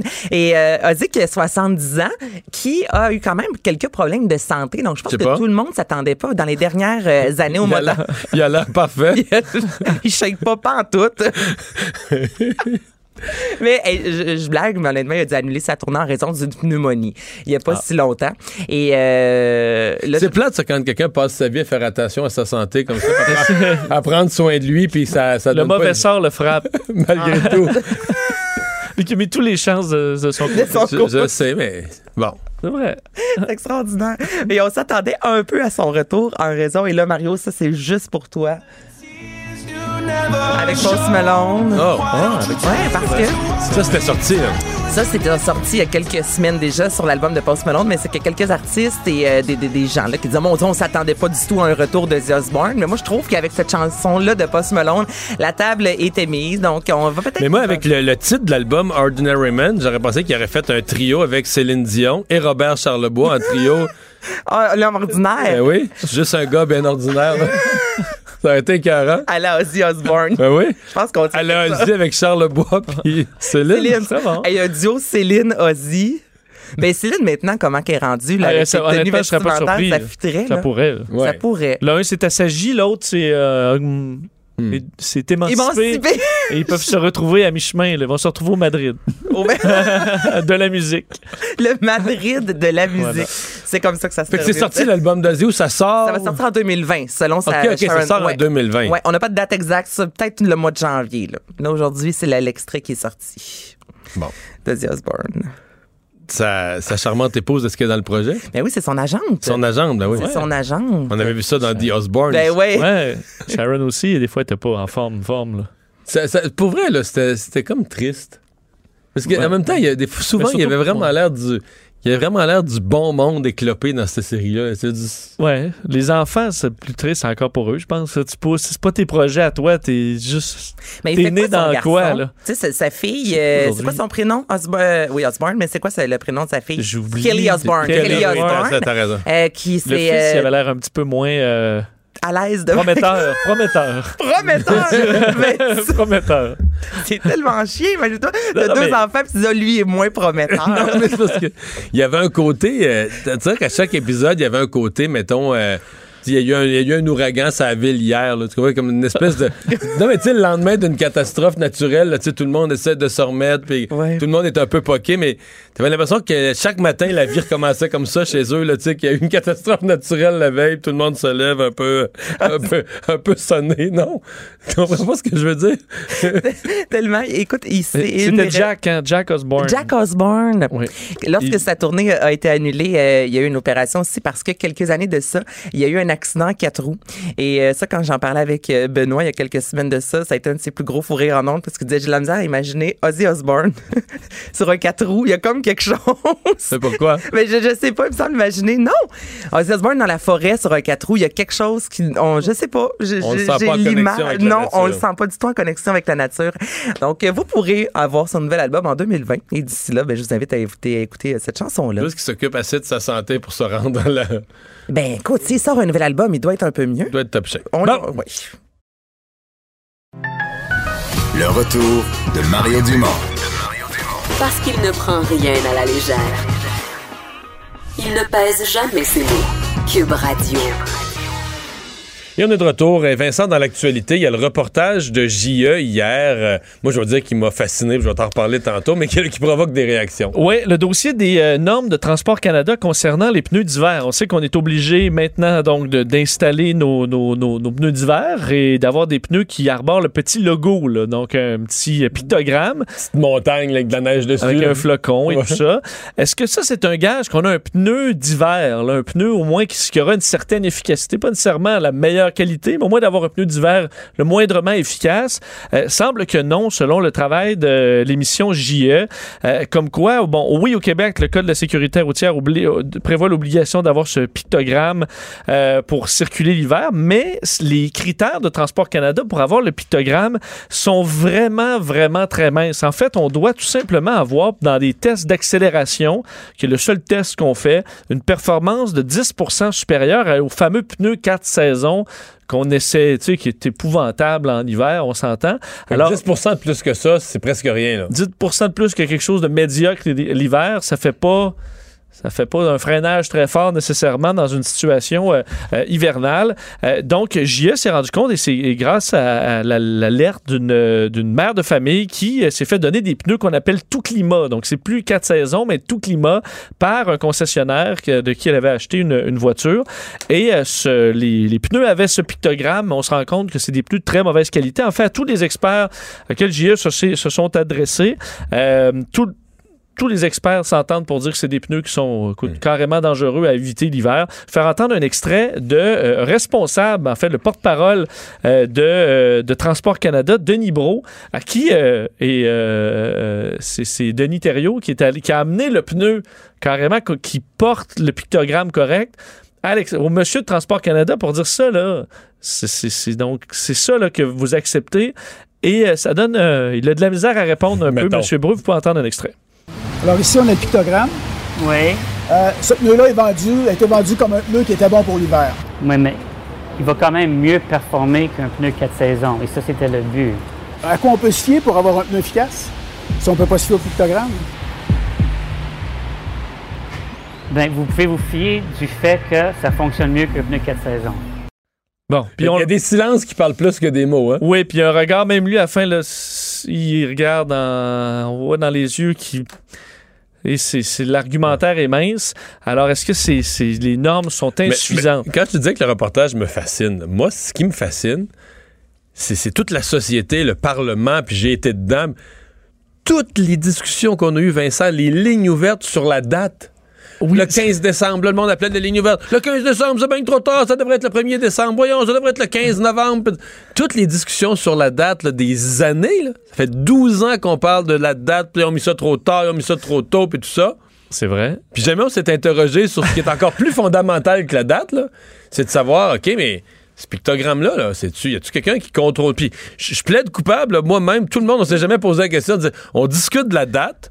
La date étant quelle date? Étant la date à laquelle il faut installer un pneu d'hiver. Mais est-ce que ce pneu d'hiver est vraiment certifié, nous protège, est plus efficace?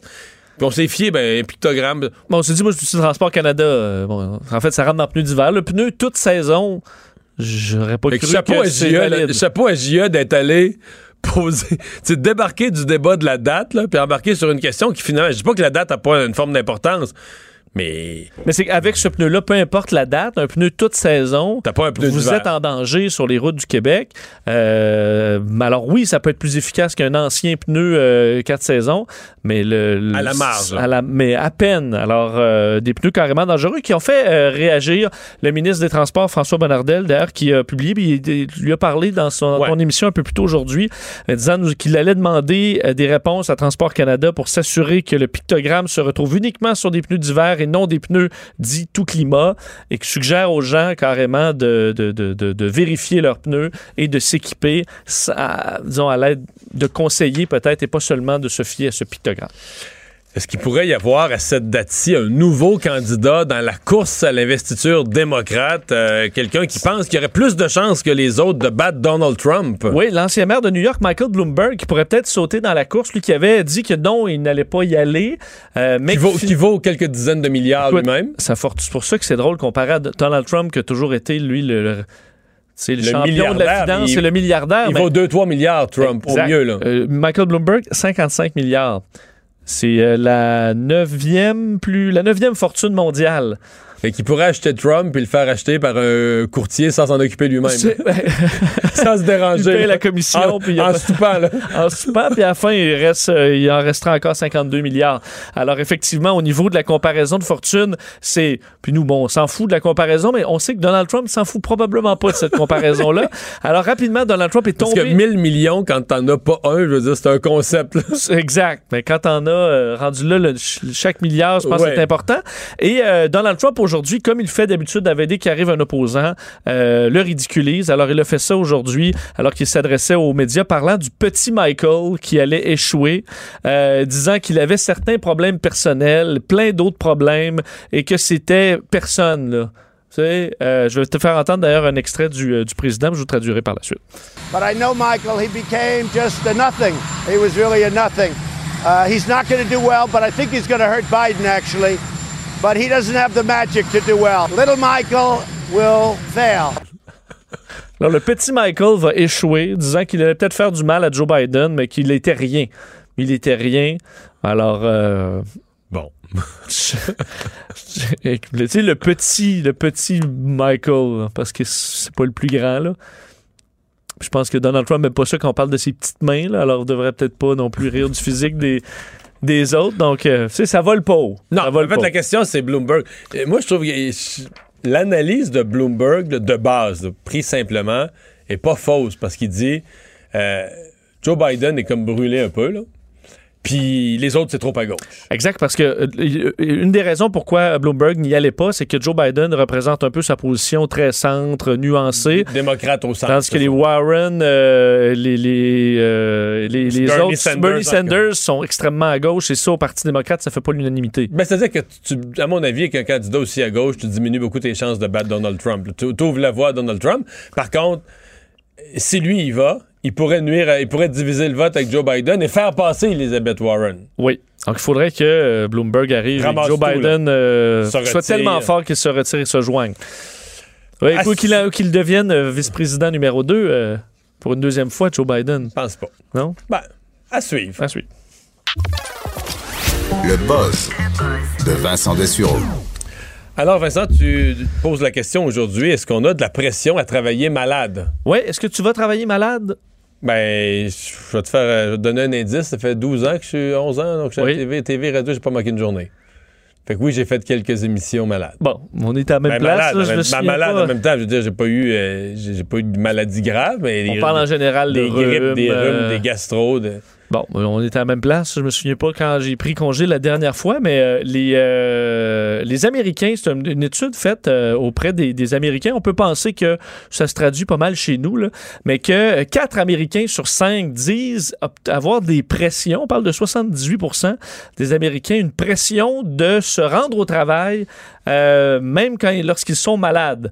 Euh, une situation qui peut être euh, mal vue par les collègues parce a beaucoup de collègues, on parle de gens, en- une grande majorité qui trouvent déplacé ou nuisible, pardon, de voir des collègues qui arrivent au travail en toussant, par exemple. OK, donc la pression, la pression n'étant pas la pression dire que si t'es pas là, t'es comme paresseux, tu t'es pas présenté. La pression étant beaucoup plus que si tu te présentes malade au travail, tu, sens, tu te sens jugé, là. Non, mais il y a les deux. En fait, les deux, on OK. dit- eux sentent que les patrons euh, s'attendent à ce que tu, tu- tu pousses ta maladie puis tu te rendes quand même. Mais les collègues, eux, c'est l'inverse. Euh, Cet écœurant-là, il va nous amener le virus, on va tout être malade la semaine prochaine. Exact. Ce qui fait que les gens, les travailleurs, se trouvent anxieux des deux côtés. C'est-à-dire que les Américains, on dit se sentent, on dit 43% se sentent anxieux euh, de, de, de, de, de- de demander une journée de congé. Et à peu près le même pourcentage se sent anxieux de, euh, de transmettre la maladie aux autres là, et d'être mal vu dans le bureau. Euh, D'ailleurs, 69% des deux sentent que avoir un mauvais toux n'est pas une raison valide pour prendre une journée de congé. Euh, ce qui est mon, mon avis un peu aussi. Mais que 82% des travailleurs se disent euh, irrités là, par une personne qui râle puis qui crache là, un peu Ben, partout là, parce qu'il est malade. Alors, euh, ça, c'est peut-être. Alors, trouver le juste milieu là-dedans, dire essayer de plaire au patron sans euh, donner la grippe à tout le monde, c'est pas facile pour tous les travailleurs.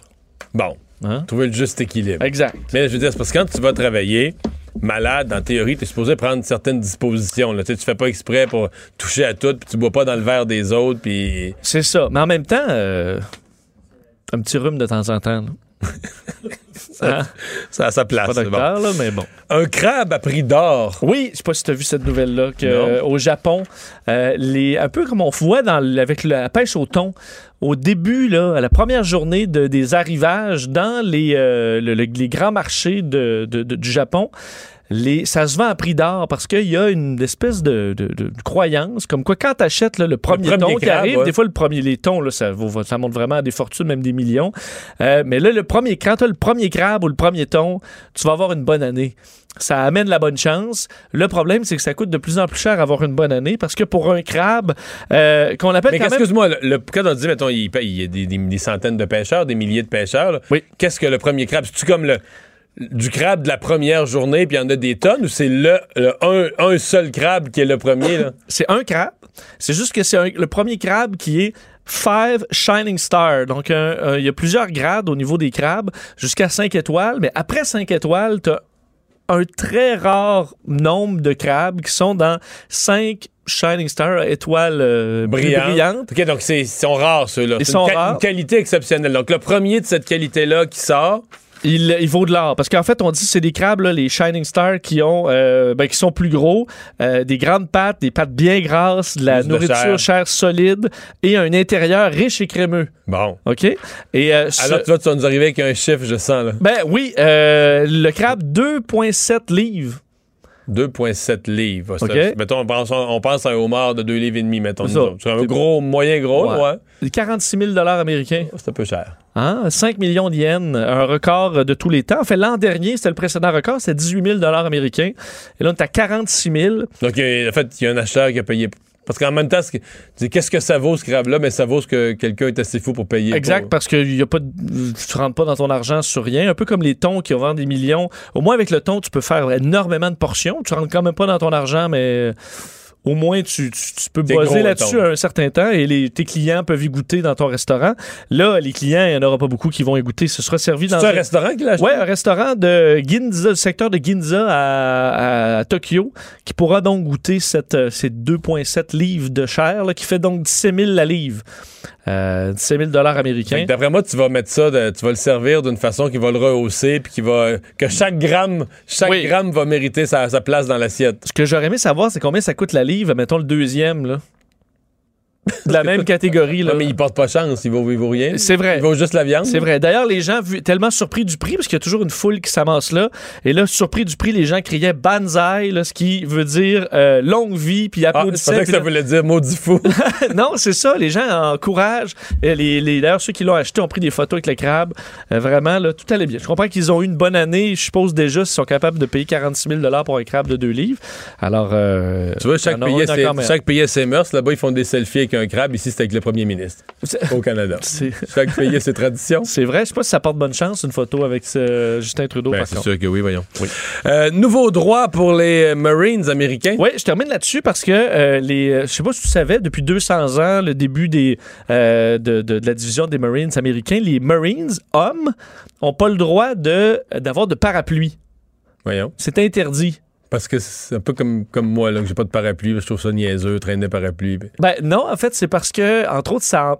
En fait, parce que les femmes, les, les, les Marines femmes, elles avaient le droit d'avoir un parapluie. Voyons, les femmes sont-tu faites en chocolat des Marines? Je- ben, non, parce que maintenant, plutôt que les interdire aussi aux femmes pour être égales, on, le- on permettra les parapluies aux hommes.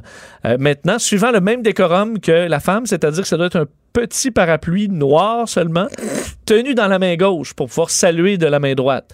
Alors ça, c'est important. Et maintenant, vous- les militaires des Marines pourront avoir euh, la- le, le- parapluie. Il y avait déjà eu une controverse concernant le parapluie, c'est qu'en 2013, Barack Obama, en plein point de presse avec le premier ministre Erdogan de Turquie, s'était mis à pleuvoir. Et il avait demandé est-ce que les Marines peuvent nous amener des parapluies? Ils en ont pas. Non, ils en ont pris, sauf que là, ils avaient dû rompre la, leur, euh, leur code vestimentaire. Parce que ils ont dû tenir le parapluie pour les deux, euh, Ouais, le mais si tu, président si le tu premier le tiens pas au-dessus de ta tête, si tu le tiens au-dessus de la tête d'un tiers, ça compte-tu? Ben, il y avait un flou, là. Ce que les Marines avaient répondu après, c'est que- qu'on l'avait autorisé dans la mesure où c'était le Commander-in-Chief qui te demande de tenir un parapluie. Tu, vas parapluie. tenir le parapluie. Mais ça brise quand même la, la règle. Alors maintenant, ce La sera, règle n'existe ce sera plus. correct. D'ailleurs, les Marines, dans l'autre changement, un nouveau droit pour les Marines femmes qui pourront porter des petites boucles d'oreilles en argent. Pas en combat, là, mais euh, dans leur vie de tous les jours, là, en cérémonie, disons. C'est un gros ça. changement pour le pays de penser qu'aux États-Unis, les Marines sont plus des toughs parce qu'ils Maintenant, ils prennent le on va parapluie. dire que c'est des snowflakes. Là. Besoin d'un parapluie. Là. Même moi, je suis correct avec mon. Mais, écoute, mais ce que je me demandais, c'est, admettons, que là, eux, ils ont un dossier vestimentaire. Admettons que François Legault, là, il demandait à Catherine Dorion de porter un, chandail à capuche. Est-ce qu'elle doit s'y soumettre ou elle se soumet de- à la tu viens règle? pas de ramener Catherine Dorion là-dedans alors non, qu'on mais n'en parlait laquelle? plus. Là? Non, mais je dis, est-ce que quelle autorité? Est-ce que c'est la règle ou pas? Je te laisse pas parler de Catherine Dorion qu'on amène Master. Les têtes enflées. Voici Master Bugarici. Bon. Tant qu'on parlait de mode, on va en parler avec un designer. Hey, ça m'a fait. Hey, je, me posais une question, Vincent. Euh, Ton crabe, là, à ce prix-là, ça comprend-tu le beurre à l'ail? ben, le pain, à vo- pain salade à volonté. Bon, qu'est-ce que t'as pour nous aujourd'hui? Hey, on, a, on, a une be- on a quelque chose de beau, on a quelque chose qui, qui met de l'amour Ben, le dans notre vendredi, cœur. là, on sait que les têtes enflées, c'est pas tranquille. Fait que je me dis que tu vas partir fort là tout de suite. Ouais, mais on est dans le positif, puis on Oh, s'en va du côté positif. de, de Austin au Texas. Euh, Il y a un nouveau record Guinness qui a été remis cette semaine au Texas. Quel est ce record? C'est un beau record. Ben, quelque chose de Austin, fun. là, présentement, c'est une ville qui se développe vraiment beaucoup au niveau culture et bouffe. OK. Est-ce que ça concerne un des deux, la culture ou la bouffe, ou pas du tout? Absolument pas. Mais c'est le fun que tu m'aies appris ça. Je suis content d'aller savoir. Là. Euh, comme San Antonio, d'ailleurs, pas loin. Bon, donc, un record battu. Est-ce que c'est un record euh, sportif, physique, euh, force, vitesse? Est-ce que c'est un comme athlétique? C'est clairement physique. Pas, pas, la force, mais un peu. Euh, Mais c'est un- c'est une personne qui a fait quelque chose d'athlétique. Ben, c'est un record qui est donné à un couple. Un couple? Ouais. Est-ce que c'est une durée? Ils ont fait Oh, quelque chose ouais. pendant une durée. Ah ouais. Je Ils ont dansé, ils ont dansé, ils se sont embrassés, ils ont frenché. Plus beau que ça. Qu'est-ce qui pourrait être Ben plus beau? là, je veux pas être. euh, On fait l'amour. Ben, tu sais, Non, j'osais clair que- pas le dire, je Ouais, me disais, c'est je trop. Non, Ben oui, non, mais- c'est, plus, euh, plus significatif. Moi qui est un grand lover, c'est quelque chose qui me donne beaucoup d'espoir. Ça m'a, rendu heureux quand j'ai lu ça Ah, pour câlin. vrai. Non? Qu'est-ce qu'ils ont Non. pu faire? euh, Qu'est-ce qu'ils ont pu faire? Un couple qui est C'est clair que cette histoire-là fascine tous les amateurs Ils d'histoire ont d'amour. jasé, ils ont discuté pendant la plus longue période de l'histoire. On parle de le temps. gars, on le parle gars, de pas, le gars, c'est pas tanné, il a pas regardé son sel. Il a pas regardé son sel. Mais t'as, un peu raison. Si ma, si ma nouvelle est vraie, t'as un peu raison, mais c'est pas ça que je cherche. Des, les- des lettres d'amour. Non, Ah. on est dans le temps. Tu en as parlé dans le temps. Qu'est-ce qu'ils ont fait le plus longtemps, un couple? Ils se sont regardés dans les yeux. Le plus longtemps. Mieux que ça. Qu'est-ce qu'un couple peut faire? Mais se frencher, la cuisine? Non, Ils sont tenus la main. On dirait que quelqu'un va donner sa langue au chat, Ils j'aime se ça. sont bercés, ils ont dormi en cuillère. euh, ils- Ils l'ont fait, ça c'est sûr. Ça le dit pas dans la nouvelle, mais ils l'ont fait. Longtemps. Ça fait partie de ça. Ben, Ouais. ben, dormir dans le même lit? Ça donne, ça donne espoir. Ça fait longtemps que t'es en couple, hein, Mario, j'imagine. Oui, Ben, 29 ans. ben, 29 et des, ans. Et des poussières. C'est beau, bravo, Faire du 29 ans. camping. Mais t'es pas le meilleur. Et c'est leur durée de couple. Ah oui. Ok, 79e anniversaire de mariage, 82e. 80e anniversaire de 80e, mariage. ah Sérieux, oui. sérieux, moi, ça me donne des frissons. Ça me fait penser à mes parents. Ils sont vraiment pas rendus là, mais le total de leur âge donne 211 ans. John Anderson, qui a 106 ans, puis son épouse Charlotte a 105 ans. C'est le plus Sont- vieux couple. sont ensemble, se sont mariés en 1939. Ouais. Hein? Mais est-ce qu'ils ont, est-ce qu'ils ont ouvert la danse? Je Ben, sais pas. les grands-parents de, les grands-parents de ma blonde, Marie-Claude, ont fêté en Gaspésie, mais ils sont décédés les deux maintenant, mais ont fêté, ça doit faire une quinzaine d'années de ça, leur 70e anniversaire de mariage. Incroyable. Donc, ils avaient 95 et 94 ou 96 et 95 et ils ont ouvert la danse. C'est incroyable. Ils ont ouvert la danse, c'est C'est pour vrai. Là. magnifique, c'est À magnifique. 70 ans de Ça donne vraiment espoir. Tu sais, l'amour éternel, je sais pas si ça existe, mais moi, je garde ce petit papier-là aujourd'hui avec mes notes, puis je trouve ça trop beau. Alors, c'est sur le signe de l'émotion ce soir que se dérouleront les questions des têtes enflées.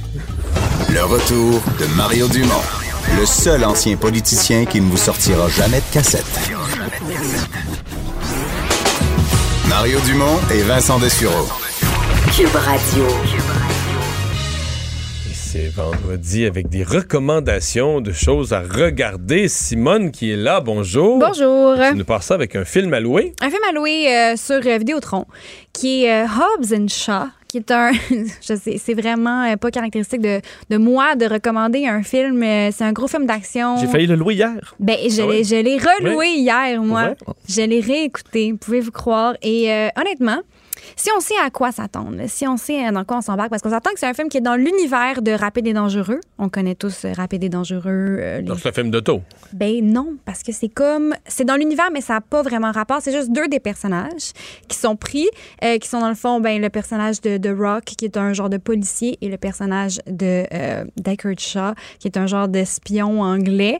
Et les deux se détestent, mais là ils sont forcés de travailler ensemble Mm. parce qu'il y a une espèce de mission. il y a un, un organisme terroriste qui a inventé un virus qui va tuer la moitié de la planète. il faut sauver le monde. Il faut sauver la planète, exactement. Là, ils doivent, euh, ils doivent faire équipe, même s'ils se détestent, même s'ils sont très différents. Là, on s'entend que c'est euh, l'histoire est très, très simple. C'est rien qu'on n'a jamais vu, mais c'est la chimie des deux acteurs principaux. Puis ils sont tellement drôles et charismatiques que c'est vraiment un, un excellent, un excellent moment. Avec des bonnes scènes d'action. Puis le méchant, c'est presque un super-héros. là. Ça c'est comme c'est pas, pas vraiment réaliste. C'est quelqu'un qui a été modifié, euh, qui est devenu vraiment, vraiment comme un genre de super-héros, mais il est joué par euh, Idris Elba, qui est un excellent acteur. Donc ça, encore une fois, ça amène euh, un côté euh, ancré en arrêté. Oui. Le dossier Apple TV. Oui. Euh, moi, j'attendais. Moi qui travaille dans un morning show de télé, Mhm. j'étais ex- excité par l'émi- l'émission Morning Show de Apple à grands frais. Mhm. Mais là, j'ai perdu mon intérêt vu les critiques qui me semblent assez ordinaires, ça se peut-tu? Ben moi, je, je refuse de croire les critiques personnellement. Oui. J'avais lu aucune critique, je savais pas Ok. c'était quoi. En fait, je pensais que c'était un film, Morning Show, mais c'est une série euh, avec Jennifer Aniston, Steve Carell, Reese Witherspoon. C'est vraiment une grosse distribution. J'étais sûre que c'était un film. J'ai parti le premier épisode parce que c'était comme gratuit. Et finalement, je me suis abonnée à Apple TV parce que j'ai vraiment, vraiment aimé euh, les trois premiers épisodes bon. que j'ai écouté en une même soirée. Euh, dans le fond, c'est comme tu as dit, c'est un morning show.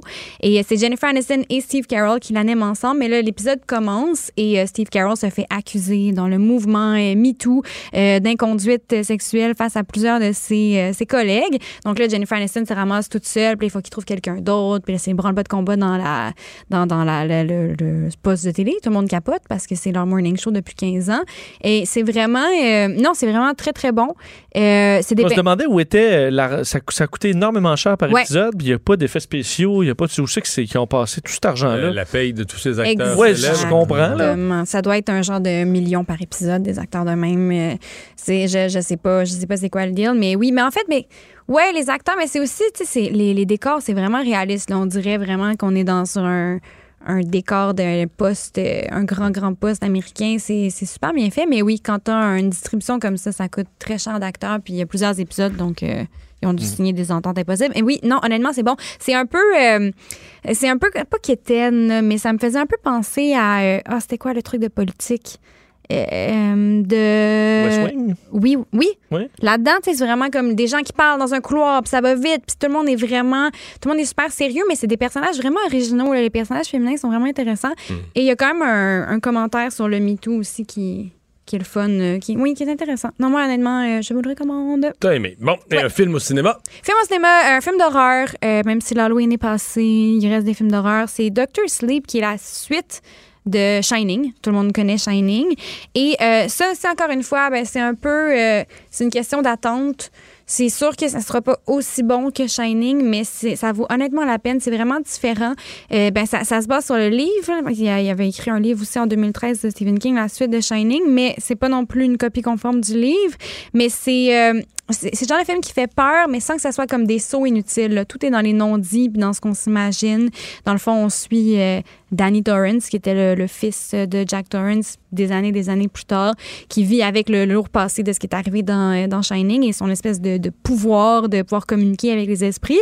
Il y a une petite fille qui a le même pouvoir que lui. Il y a quelqu'un qui veut les attraper pour profiter de leur pouvoir. Donc, c'est vraiment... euh, c'est un, un film d'horreur que je trouve qu'on peut... qui est écoutable. C'est pas, pas le genre de film d'horreur que tu as toujours peur de faire un saut.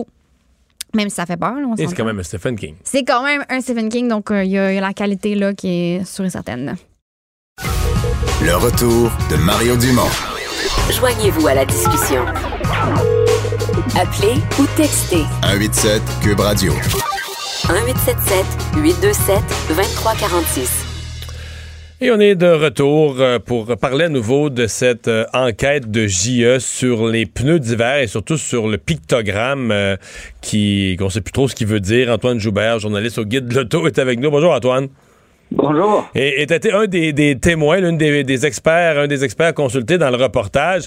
Euh, Il y a quand même pas mal de monde surpris. J'ai l'impression que le public, les consommateurs, nous, on se dit, ben, il y a un petit logo, il y a un petit pictogramme, il y a une autorité quelque part qui l'a mis, on se fie à ça. Oui, on se fie à ça et c'est totalement incohérent. En fait, on réalise que le pictogramme, d'une part, ne veut absolument rien dire, n'indique pas que vous avez un pneu d'hiver euh, efficace en hiver.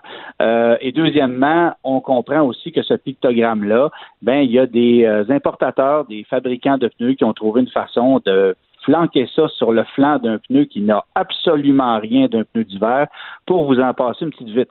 Alors, euh, il faut être, euh, il faut se méfier et surtout pas penser que parce qu'on a ce, ce flocon-là sur le flanc du pneu, on est en sécurité. Mais pourtant, les corps policiers vont émettre des contraventions en se basant sur la présence de ce fameux pictogramme.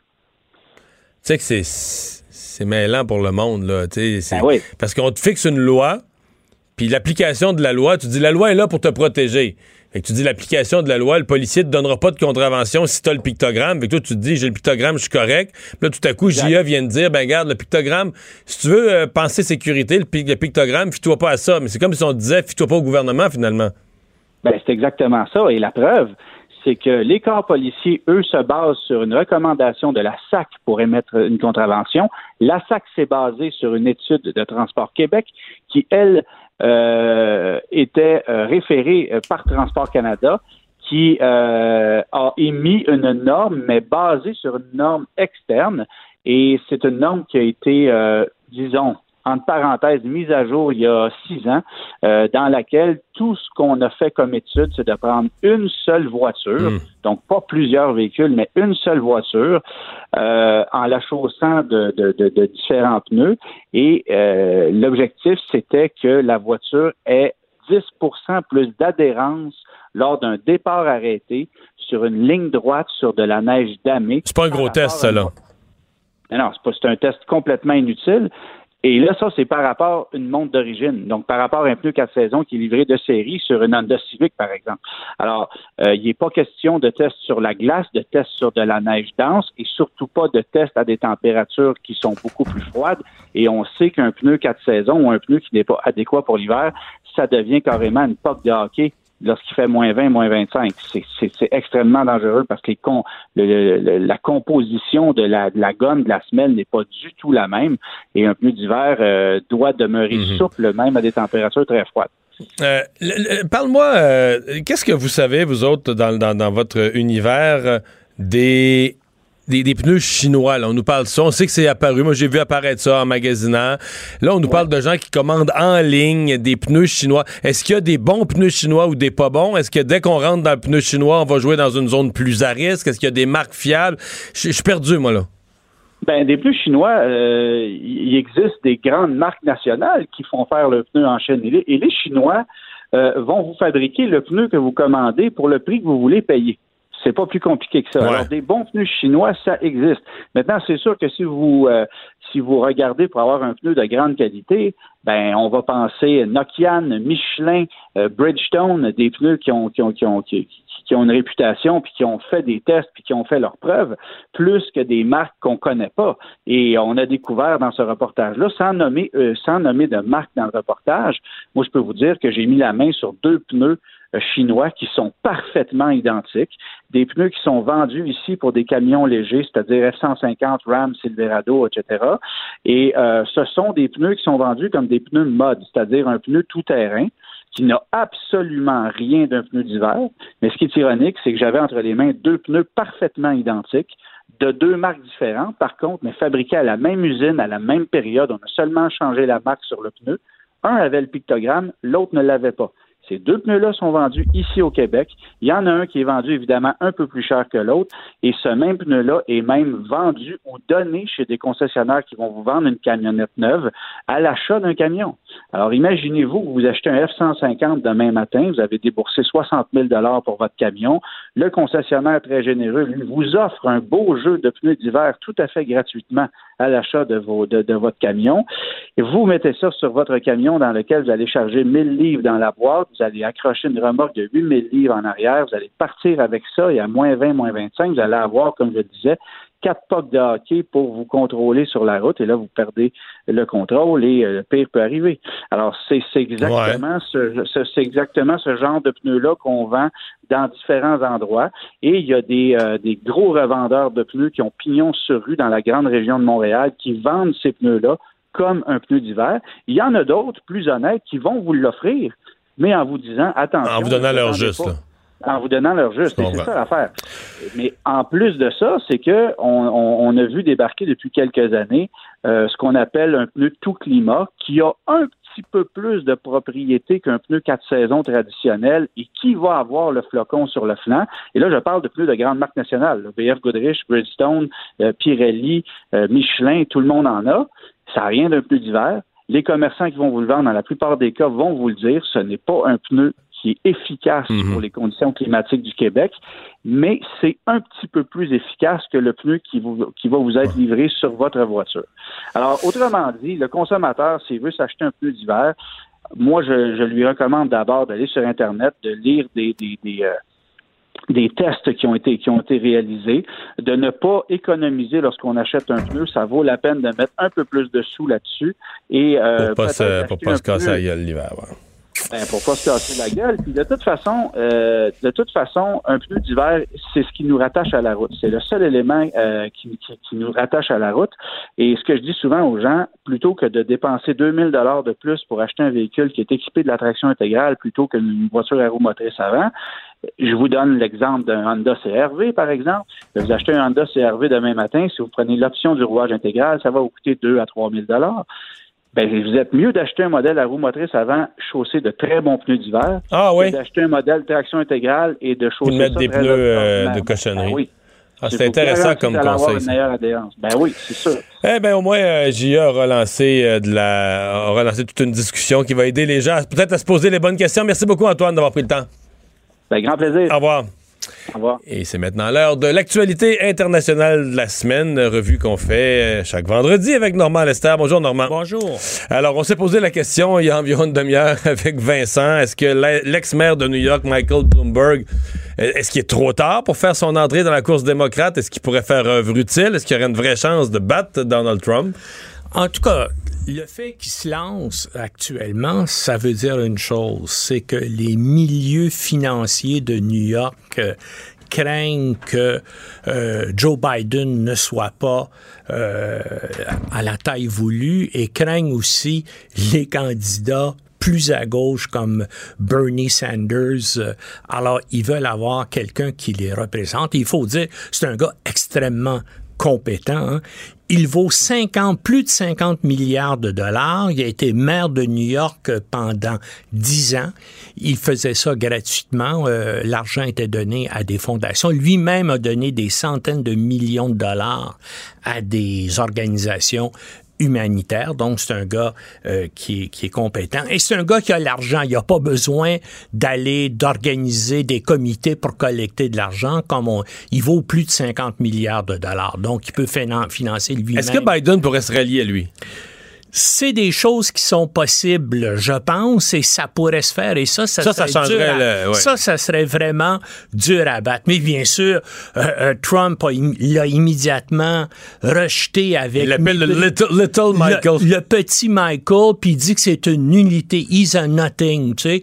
Lui peut parler, ce gars-là, tu sais, qui... Ben justement, cette semaine, Trump a été condamné à 2 millions de dollars d'amende parce que une de ses fondations charitables était organisée pour contribuer à sa campagne électorale présidentielle. Mais normalement, ça a passé comme une petite nouvelle. Ben oui, mais c'est une Mettons, mettons- grosse non, je sais, mettons ici là, que mettons que c'était annoncé la semaine prochaine que François Legault, je sais pas, une, une fondation qui est à son nom. Ça ferait un bruit, ben oui. Mais je pense qu'il pourrait même pas rester en poste, ça serait Ben oui, terrible. mais, mais Trump fait quatre scandales par semaine, donc tu finis, On a on manque de tu place dans les par journaux. dire, euh, c'est pas important.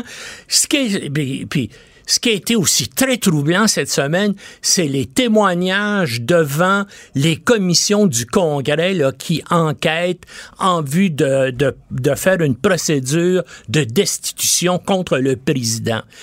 Tous les gens qui sont venus ont confirmé les propos du lanceur d'alerte qui disait que Trump lui-même faisait partie de la conspiration pour extorquer le gouvernement d'Ukraine. Autrement dit, tu commences une enquête sur Biden et son fils et on te donne les quelques 400 millions de dollars d'aide militaire, sinon tu les as pas. Et là, ce sont des hauts fonctionnaires du Conseil national de sécurité, des gens qui étaient là depuis 10, 15 ans, qui sont venus confirmer qu'effectivement, Trump a fait ça. Mieux, l'ambassadeur américain auprès de l'Union européenne, M. Sondland, c'est un partisan de Trump, il a donné un million de dollars à la campagne électorale de Trump afin d'être nommé ambassadeur, ce que Trump a fait. Et lui, dans un premier témoignage devant le Congrès, avait dit non, euh, Trump ne savait rien, il n'y avait pas de, on, on faisait pas d'extorsion. Et là, il est revenu cette semaine devant la commission pour amender sa déclaration et retirer ce qu'il avait déjà dit, parce que là, il s'est aperçu qu'il y avait au moins trois personnes qui le, qui le contredisaient. Alors lui aussi a dit oui. Là, je m'en rappelle tout d'un coup. Mais effectivement, Trump était impliqué là-dedans avec son avocat personnel. Ben, c'est lui que j'allais parler. Giuliani. Mais tout le temps, Giuliani, le rôle de Giuliani est là tout le temps. Il menait une politique étrangère personnelle qui était parallèle à celle du département d'État et c'est ce que les autres fonctionnaires du Conseil national de la sécurité euh, disaient et puis ils ont essayé d'alerter tout le monde. Hein. Écoutez, ça Alors, si on ça, c'est comme si Justin Trudeau T'as Christopher Freeland, puis tout le ministère des Affaires étrangères, mais Trudeau, lui, a un avocat personnel. Et il mène une politique étrangère. Il va rencontrer des, il va rencontrer des diplomates, des ambassadeurs avec son propre avion. Et qui, et, qui, contredit la politique officielle de l'État. C'est ça aussi. C'est ça que les fonctionnaires sont venus dire en disant ça correspondait pas du tout à la politique étrangère des États-Unis. C'était une politique parallèle. Donc, ça l'a Visant les objectifs personnels de Trump. Essentiellement, d'essayer essayer, bien sûr, Dans ce cas-ci, c'était Joe Biden. c'est ça. Et puis les gens disaient, c'est un ramassis de mensonges. Le mot, it was lies, tu sais, que Giuliani et Trump essayaient d'amener le gouvernement ukrainien à dire. Alors, pour l'instant, on en est là. Euh, donc, où est-ce que, comment ça va évoluer? C'est sûr que ça évoluera pas pour Trump parce que là, ça continue la semaine prochaine. Et là, jusqu'à maintenant, essentiellement, c'est que les commissions du Congrès publiaient les témoignages des gens la comté de la semaine prochaine, on va entendre tout ce monde-là en direct, à la télévision impliquer le président des États-Unis et son avocat personnel Giuliani dans ses manœuvres d'extorsion. Euh, où en est euh, l'enquête? Au Burkina Faso, l'enquête sur la disparition de cette jeune femme des cantons de l'Est, Judith Blais?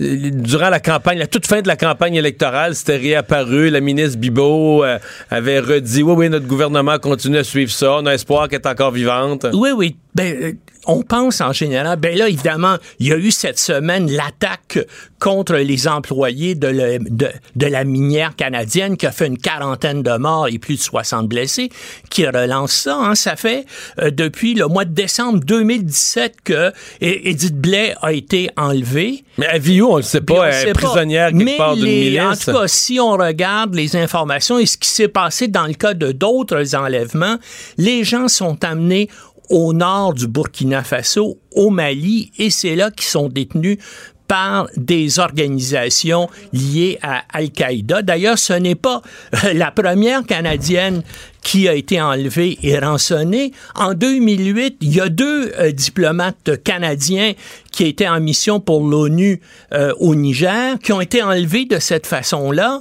et qui ont été libérés après quatre mois, eux. Alors que Mme Blais, elle, ça fait près de deux ans qu'elle est enlevée. Qu'est-ce qui s'est passé? On l'a jamais su. Et le premier ministre de l'époque, Stephen Harper, a dit, a, a pas voulu euh, commenter le fait lorsqu'on lui a demandé, est-ce que vous avez payer une rançon. Et puis, on lui a demandé, saviez-vous si quelqu'un a payé une, rançon? Il a dit, écoutez, c'est le Burkina Faso et le, Mali qui ont mené les négociations, j'en sais rien. Mais depuis, à la fois dans les documents WikiLeaks, dans la fuite des documents WikiLeaks, eh bien, il y a une dépêche de diplomates américains qui dit qu'effectivement, il y a une rançon qui a été payée et les forces françaises au Mali ont saisi des documents Al-Qaïda dans une opération militaire qui ont été obtenus par l'agence Associated Press. Et là, les djihadistes d'Al-Qaïda disent qu'ils ont reçu l'équivalent d'un million cent mille dollars canadiens pour libérer les deux otages. Alors, on peut espérer qu'il y a des négociations, à court terme. Qu'il y a des négociations semblables qui sont en cours présentement et euh, de cette façon-là, euh, Edith Blais pourrait être libéré. Mais du côté d'Ottawa, comme On confirme rien, là. comme à Ouagadougou, on, on refuse de, euh, de dire quoi que ce soit là-dessus. Si on peut le comprendre, s'il y a des, on veut pas nécessairement nuire à ces négociations-là et mettre sa vie en danger parce que une semaine après son enlèvement, donc en janvier euh, 2018, il y a un géologue canadien travaillant pour une autre minière canadienne qui a été enlevé aussi au Burkina Faso, mais cette fois-là, c'était pas par des djihadistes, c'était par des criminels. Son corps a été Oui, il a été retrouvé assassiné, rapidement. Ouais.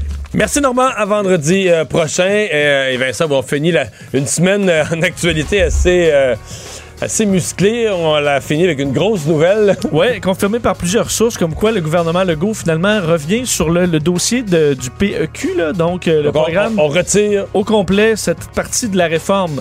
Euh, qui Parce qu'on avait reculé cette semaine strictement pour les étudiants étrangers. Pour mettre un droit acquis. C'est ça qu'il y avait un droit acquis. Finalement, force est de constater que c'est compliqué, les réactions sont pas bonnes, alors on dit on met ça sur la glace au complet. J'ai j'ai vu l'expression, je sais pas, une des sources parlait de. M. Legault aurait parlé d'un retour à la table à dessin. Ouais, on en est là. On aurait peut-être dû passer plus de temps sur la table à dessin la première fois. Merci Vincent, merci Joanie et Alex à la mise en onde et à la recherche. On vous retrouve lundi, 15h. Cube Radio.